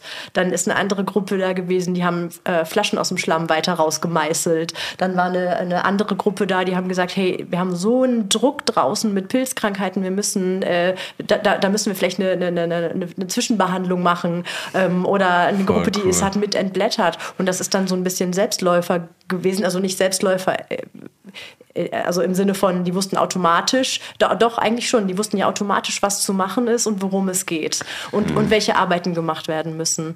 Und ähm, das im, äh, im Ganzen dann weitergedacht. Dann haben wir Kollegen gehabt, die haben uns äh, ihre Fässer angeboten, ihre gebrauchten. Die haben gesagt, die Ernte ist eh klein. Wir haben sie da liegen, wir schicken die euch. Oder Maischegertanks oder ähm, auch von den, von den Firmen, von Pressenherstellern, von Tankherstellern, die gesagt haben, wir stellen euch da alle, alle was zur Verfügung, damit ihr diese Ernte machen könnt. Weil, äh, was ja viele eigentlich vergessen, deswegen waren diese Fässer auch so wichtig. Ähm, äh, man kann es nicht alles über neue Fässer machen. Das, was ja das Kapital von einem Weingut ist, sind auch die Fässer, die zwei, drei, vier, fünf Schmeckt ja Jahre scheiße. alt Also sind. Ja, scheiße, aber ja. Genau. Wenn man so nur neue Fässer hat, das und das war das, wirklich will. äh, eine ganz wichtige, ganz wichtige Hilfe, die wir da im Endeffekt hatten. Ähm, und es war wirklich Wahnsinn, wie effektiv und wie schnell das wir waren. Wir haben es dann auch äh, mit der ganzen Hilfe geschafft, drei, vier Tage vor Lesestart haben wir alles wieder flott bekommen. Und das, obwohl, dass da alles Ja, kaputt das, das, war. das Ähm, Gebäude war leer, es war durchlöchert, wir haben keinen Strom gehabt, wir haben kein Wasser gehabt, wir haben, äh, wir haben eigentlich gar nichts gehabt. Über- das war so ein ja, bisschen. über eine sehr lange Zeit, Ja, ja. über eine sehr, sehr lange Zeit. Ähm, und dann. Also das war, das ist auch, da kriege ich heute noch Gänsehaut ich eigentlich, krieg aber auch Gänsehaut weil, gehabt, das weil, das, weil ohne das wäre es nicht möglich gewesen und ich hätte nie gedacht, dass sowas überhaupt möglich ist, dass über so viel private Initiative und Hilfe Hm. und äh, Hilfsbereitschaft und, und Empathie überhaupt einfach da diese, diese Leute zusammenkamen und gesagt haben, wir rocken das jetzt und wir machen das und wir schaffen das. Also man kann sich auch gar nicht, ähm, also manchmal habe ich selber so eine Draufsicht und denke immer, es ist irgendwie jemand anderem passiert. Man kann sich das eigentlich gar nicht vorstellen. Und man kann sich nicht dieses, diese, dieses Chaos und diese Katastrophe so richtig vorstellen. Also wir haben schon oft gesagt, normalerweise äh, ist das sowas, das sieht man im Fernsehen, dann ist irgendwie, keine Ahnung, in Bangladesch irgendwo ein Fluss übergegangen oder es war eine Sturmflut und irgendwo sitzen Leute auf den Dächern und da kreisen Hubschrauber und die machen so Videos und dann sieht man, wie die Leute auf den Dächern sitzen und winken oder mit Schlauchbooten irgendwie gerettet werden. Und dann denkt man immer, dann schaltet man weiter und denkt immer so, ja, ja, ist ja so dritte Welt oder sowas, ne? Dann da passieren so Sachen. Ähm, aber wenn das dann tatsächlich mal einen selbst erwischt ähm, und man sitzt da und ist so hilflos, dann das ist das, das wird auch so, vielleicht, ich glaube, es wird unser Leben lang uns, uns beeinflussen in allem, was wir machen, was, was auch da, was, was uns ja. da auch Die- du- geholfen wurde. Wie ist da euch Ja, so? Warst du an dem Abend dann da? Am, wir waren am Füllen, ich war direkt am nächsten Morgen dann da. Ähm, Ich wusste ja überhaupt nicht, was äh, los war, weil ähm, es gab ja keinen Strom mehr, dementsprechend keine Funkmasten, man hat nicht telefonieren können. Du hast nur quasi im Fernsehen gesehen, dass da Nee, alles nee, gab nicht. ja- gab's ja auch noch das gab's nicht. noch nicht. Das war gab's ja noch an nicht. Das war, Stimmt, das genau, war in der war Nacht. ähm, So aber ähm, ich habe äh, 20, 30 Leute angerufen, äh, Freunde von, von uns, auch Familie von uns. Ich habe keinen erreicht und dann habe ich gesagt, die Füllung wird abgebrochen. Ich weiß nicht, was da los ist. Aber habe mir Gummistiefel, einen Abzieher ins Auto gepackt, äh, Pumpe, Schläuche, weil ich gedacht habe, da wäre normales Hochwasser.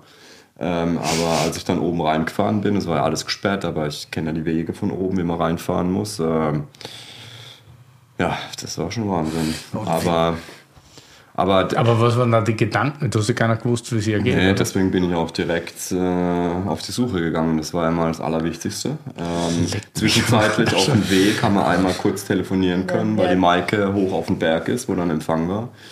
Aber das war schon Wahnsinn. Also in dem Ausmaß. äh, Wo warst du da an dem Abend?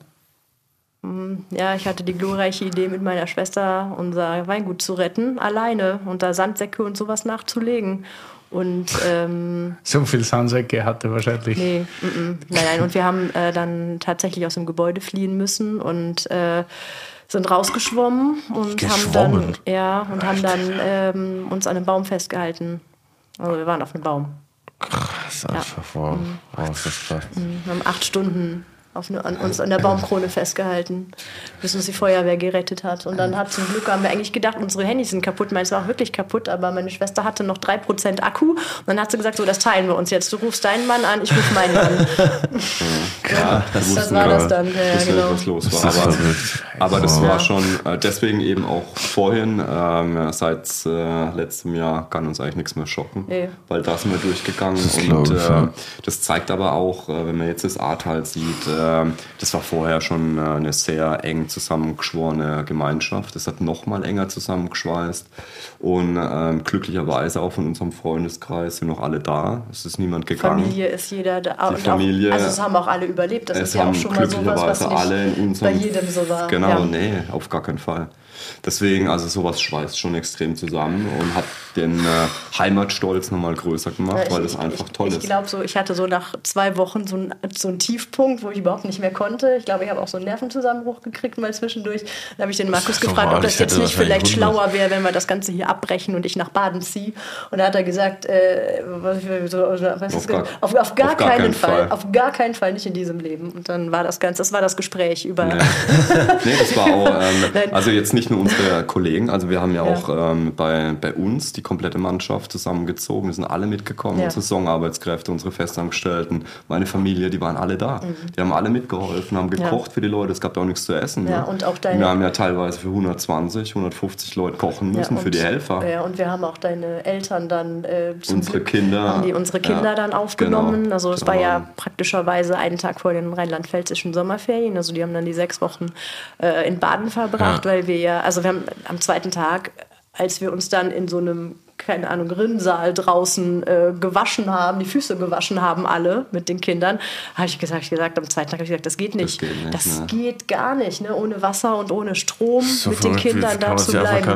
und das das war so ja wochenlang so. Das war wochenlang so. Und dann äh, mit Duschcontainern auf dem Schulhof und wo, wo man, wo wir gedacht haben, ist, und die kamen erst nach zwei Wochen oder so. Und dann haben wir gesagt, das, das geht nicht. Und dann sind die zum Glück nach Baden runter und haben dann nicht ganz so viel von diesem, von diesen ganz schrecklichen ersten Wochen mitbekommen. Die haben, natürlich verstehen die das, die, haben, die sehen es ja auch jetzt noch, dass alles Ja, kaputt aber- ist. aber die haben es da auch so. gesehen. Und das war aber besser so, dass die nicht. Wir hatten ähm, das Glück eben, dass ähm, auch Familie nicht direkt vor Ort war, weil die meisten haben ihre komplette Ja, genau, Familie im Ahrtal gehabt. Da gab es die Möglichkeit Da gar nicht. Da haben die Kinder Kinder nicht gar weg nicht weg, können. Das war der Riesenvorteil, dass unsere Kinder weg waren. Sonst hätten wir auch das Pensum, weil das äh, ging ja dann äh, sieben Wochen, acht Wochen Vollgas, äh, egal welcher Wochentag, äh, ja. von Ja. morgens bis nachts. Äh, Ja. War das Also- eigentlich schon eine ganz, äh, das wäre mit unseren Kindern in Kombi gar Nee, nicht gegangen. ah, richtig.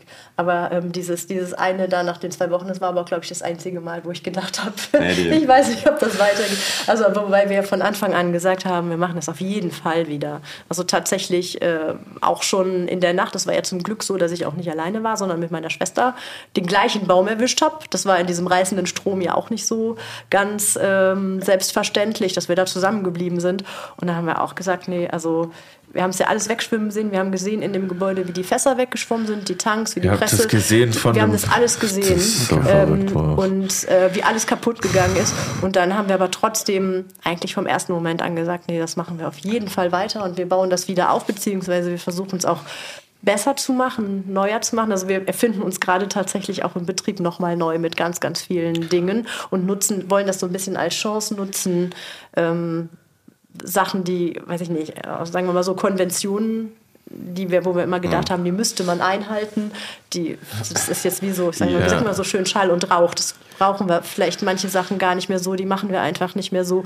Und wir sind komplett freigespült von allem, was es gab, weil es gibt nichts mehr und wir müssen eh alles neu machen. Und dann versuchen wir das als Chance zu nehmen, weil normalerweise ist es ja immer so bei diesen Generationen-Sachen, dann gibt es irgendwas und man baut da drauf auf Mhm. oder man ändert irgendwelche Sachen, aber wir müssen es ja jetzt eh neu machen. Also alle Gebäude müssen weg. Und vor allem das Alles- Wichtige ist ja, man, man muss es als Neuanfang, als Chance im Endeffekt Genau. sehen, sonst wird man Ja, verrückt. absolut. Weil somit kann man wirklich aus der ganzen Misere das Beste machen, äh, wenn man es als ja auch. Neuanfang Gibt sieht. es da heutzutage irgendwo Groll oder sucht man irgendwo so Verantwortliche, die eventuell früher hätten warnen können Also- oder nicht? Ich meine, man kann.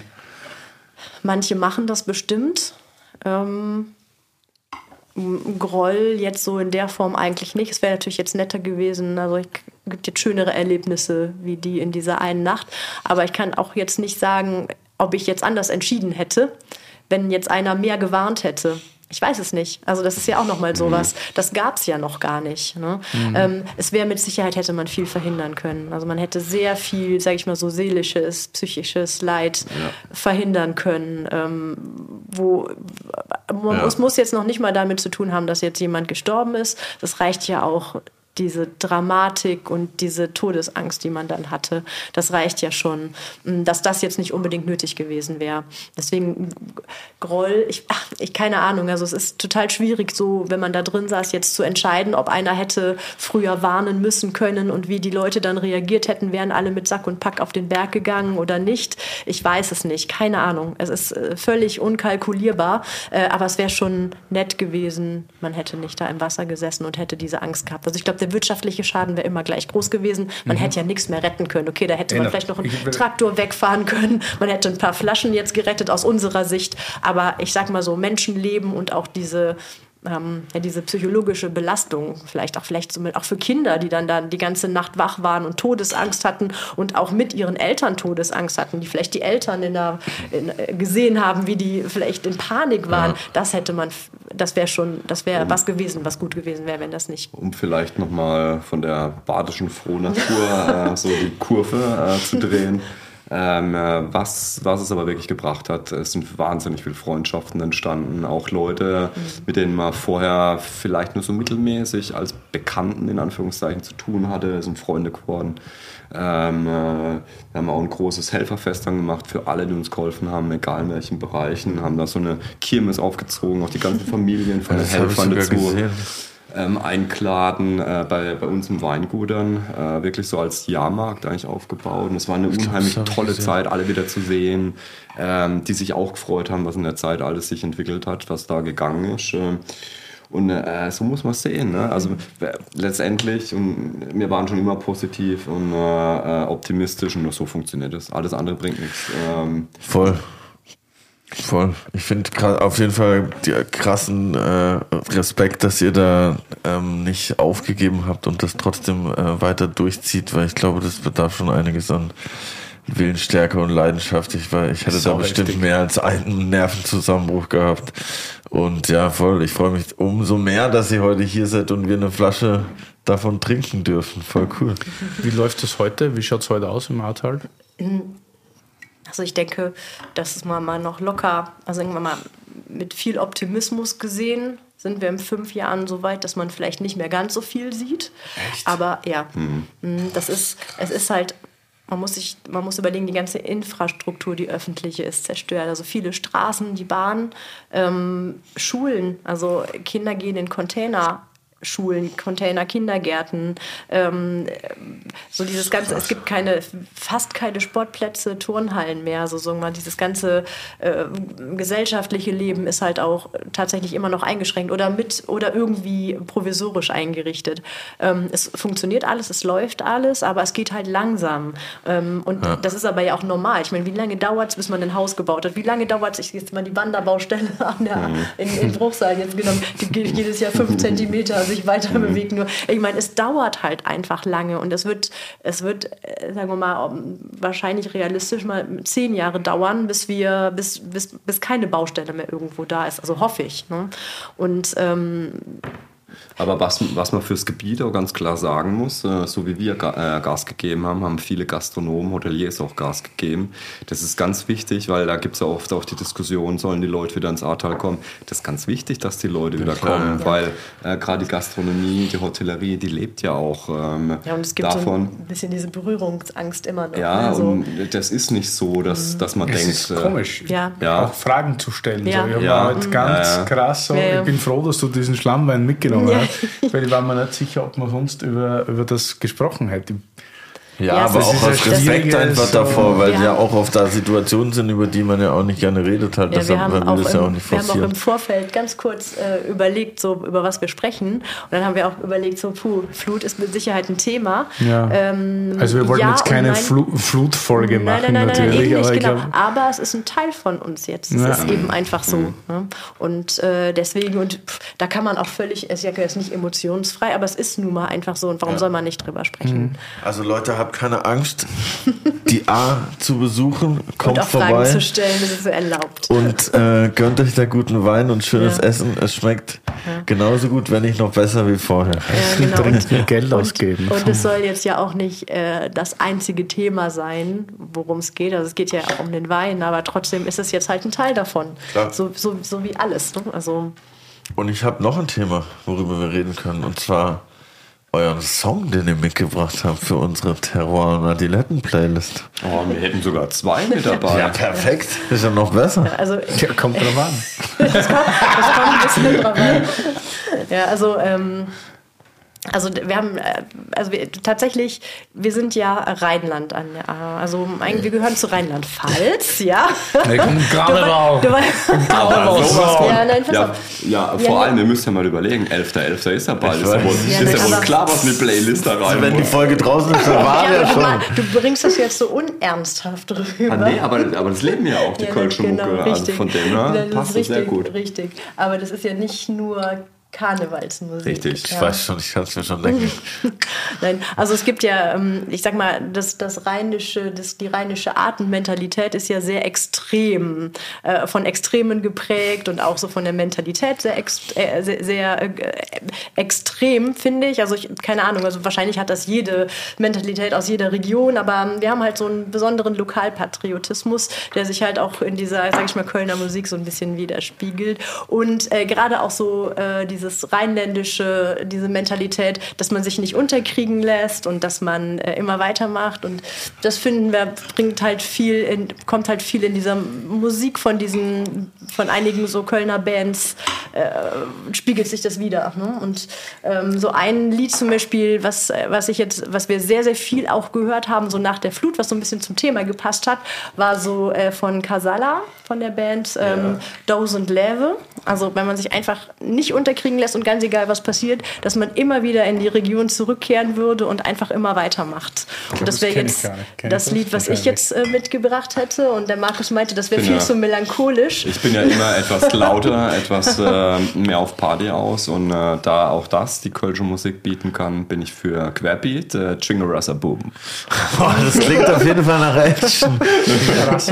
Ja. Also jetzt haben wir Das die zwei cool. Songs. Kannst du noch mal deinen sagen? Tausend Leve.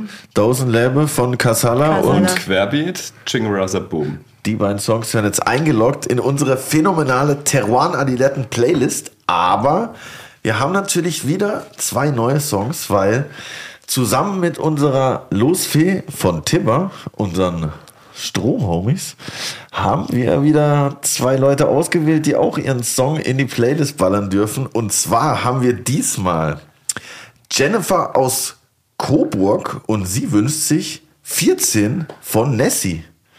Das ist eine gute Freundin von mir.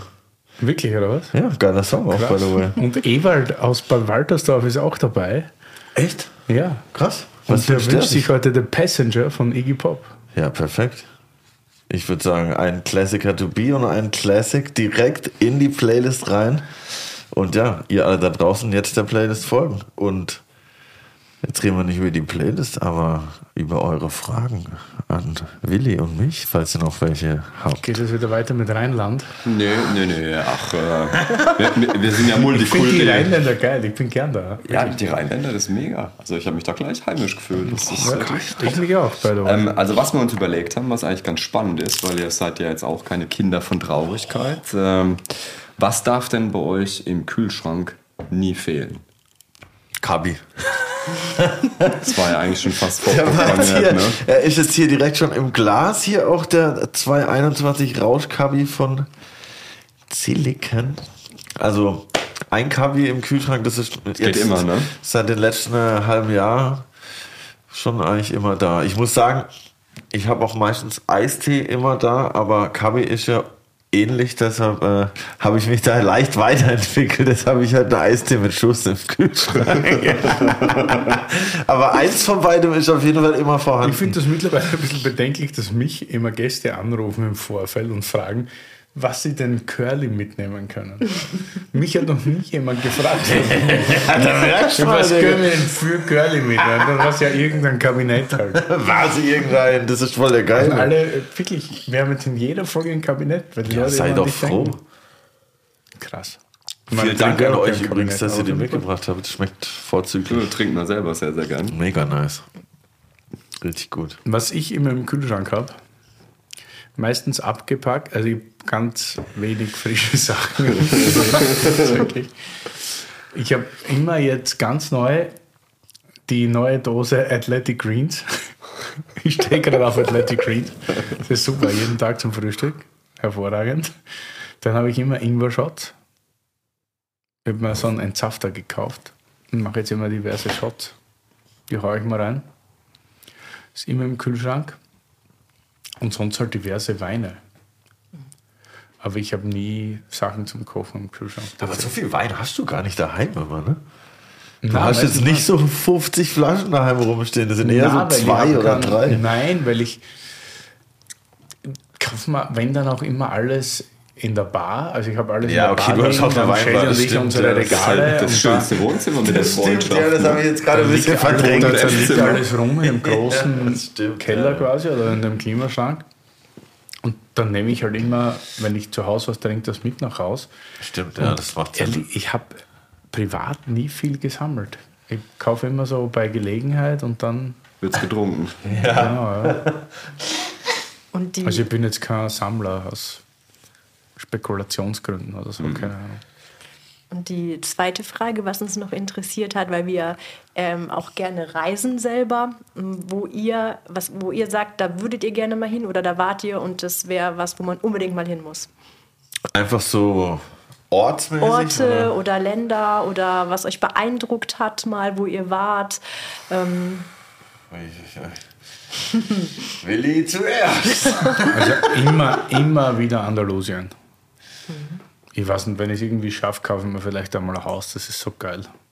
Das sind die Leute. lässig. Ich habe Italienisch gelernt in der Schule, alles falsch gemacht. Ich hätte Spanisch lernen sollen. nee, aber wie- also Italien ginge wahrscheinlich auch, aber da sind die Leute einfach, das ist alles entspannt. Die Leute essen gern, sind alle freundlich, gibt keine, keine komischen Leute. Und ich, ich liebe halt Sherry irgendwie und das gibt es da in Hülle und Fülle und das ist super. Also ich war ja auch schon ein bisschen unterwegs hier und da auf der Welt und ich könnte jetzt auch sagen, wow, ja, Malibu oder New York City oder whatever. Oder Malle. Oder Malle. Oder Malle. Aber ich muss tatsächlich sagen, wo ich immer super gern wieder hingehe, ist Basel, beziehungsweise einfach diese Ecke da unten, dieses Dreiländerweg, wo ich auch aufge... Äh, Dreiländerweg, eigentlich ein geiler, ein geiler Snack. Dreiländer- Dreiländereck, wo ich auch aufgewachsen bin, weil das einfach so nice ist. Du hast irgendwie Deutschland, Schweiz, Frankreich, du kannst in einer Stunde bist du Snowboarden, in einer Stunde bist du im, im Schwarzwald, du hast immer geiles Wetter im Sommer, Toskana Deutschlands, es gibt geiles Essen, geile Weine gibt es jetzt auch, weiß ich mittlerweile. Und ähm, ja, das finde ich immer, da komme ich immer wieder gern äh, zurück und in Basel, das muss ich immer, wenn ich bei meinen Eltern bin, ein Abstecher nach Basel muss immer sein. Mit dem Rhein dort und so im Sommer, das ist so chillig, da kann ich einfach so einen äh, Wasserrucksack packen und dich da runtertreiben lassen. So, ich feiere das hart ab. Und Schweiz ist eh essenmäßig eins meiner Favorites. Teuer, aber auch geil. Deshalb würde ich äh, für Basel plädieren, auf jeden Fall. Finde ich richtig gut. Also ich hätte jetzt alles getippt, aber Basel. Das ist so eine geile Stadt, Digga. deswegen ist die Frage eigentlich Feier ganz cool. richtig. Feier sind ich. jetzt zwei Freunde von mir hingegangen, verstehe ich. Das ist richtig geil, Digga. Müssen wir mal zusammen. hin. Grande, Stadt Lokal. Ja. Ah. Schau, gell? Ja. Die ist cool. Ja, siehst, lass mal hin. ich meine, das ist echt. Können wir mal einladen. Ja, Ja. Oder ihr müsstet zusammen mal nach Basel dann fahren. Sag ich ja eben, wir müssen da mal hin mit einem Local Guide wie mir. Mhm. Das ist sicher dann Spaß, finde ich. Das ist echt nice. Und ich finde halt einfach geil, dieses dass du halt überall schnell bist und dann nochmal in Frankreich hier und da, das ist echt, echt chillig. Drei Ländereck Mhm. for the win auf jeden Fall. Also Sehr cool. Basel kann uns auch gerne sponsern. Rufen Sie an. Liebt mir an. Nee, vielen, vielen Dank, dass ihr heute hier wart und so viele geile Sachen am Start hattet. Ich muss sagen, der Grauburgunder hat mir echt sehr gut Wollen wir über den Rauschkabinett noch was sagen oder einfach nur, dass wir Doch, jetzt ja, ich trinke zufrieden den ja sind, dass wir ein. Rauschkabinett haben? Ich finde den voll geil. Ist das so die Benchmark eigentlich, oder? Jeder nimmt, also, weiß nicht, wenn, wenn einer sagt Kabinett, denkt jeder an Rausch. Ziemlich. Ja, vor allem, äh, wir haben halt auch eine persönliche Ja. Beziehung. Beziehung ist eine sehr gute Freundin ja, genau. von uns. Dorothee ist eine sehr, ist Ah, eine sehr, okay, sehr okay. liebe Freundin. Und die Mhm. ist der erste Mensch, den ich in Geisenheim damals beim Studium am ersten Tag getroffen habe. Wirklich? Ja, tatsächlich. Ja, genau, richtig. Und äh, wir haben bis heute eigentlich eine super gute Freundschaft. Und ähm, wir tauschen uns gern auch die Weine ständig hin und her. Was ganz Ich mag das angenehm ist. Weingut auch echt ja. gerne. Also Gerade die Kabinette Ja, genau, aus ganz genau. Genau. Und das ist so, ja, es ist so, ist schon, ist fast so ein richtiger Klassiker geworden, Saarburger Rauschkabi. Genau. Und vor allem in 21, glaube ich. Ja. Mega. Ja. Das ist so Ja, dieses es ist Kabinett, so ja. leichtfüßig, Ja. so trinkig. Es macht einfach Spaß. Einfach Lust auf einen zweiten, dritten Schluck. Voll. Weil wir wollen ja jetzt noch losziehen. Ne? Von dem her ist Wo es der noch hin, Ah, wir werden Klassikerprogramm, wir werden äh, Grill Royal würden wir vorschlagen. Zu Wir unserem noch- Freund Nikolaus habe ich genau, gehört. und wir haben noch ein den bisschen, Griller. wir haben noch ein bisschen, ein bisschen Lust auf Burgund heute zum Trinken. Heute in den Griller pennen tut ihr auch im Chateau Royal, habe ich gehört. Ja, Aber da gibt es ja wieder Provision. War eine richtig gute Woche. Ja, ich hätte noch eine. Frage. Wie ist es bei euch? Wie entwickelt ihr euch weiter? Wo geht's hin? Wird Hand in Hand irgendwann Überhand nehmen oder bleibt das das, was es ist? Oder? was war das für eine Überleitung? Ähm, Ja, die, die, die Antwort ist ganz einfach. Hand in Hand ist wirklich unser gemeinsames Weinbaby. Es soll auch nicht Verbindungsglied. unser, Ja. unser Bindeglied zwischen den Weingütern soll auch nicht größer werden. Das ist eigentlich perfekt so. Ähm, ist halt auch immer ganz nett, auch kommt nicht oft vor durch unsere Kinder, weil einer muss halt immer bei den Kindern bleiben. Aber wenn wir Veranstaltungen zusammen haben, ein Menüabend zum Beispiel, dann haben wir die Hand in Hand Wein immer schön in der Mitte, auch als Bindeglied. Und äh, ähm, Cool. Deswegen, wir wollen auch nicht mehr machen. Die Fläche wird gleich bleiben, nicht mehr. Ähm, und wir möchten uns einfach von der Stilistik einfach immer Man will sich halt manchmal auch sehen und deshalb macht man ein Weinprojekt gemeinsam. Mittel zum Zweck.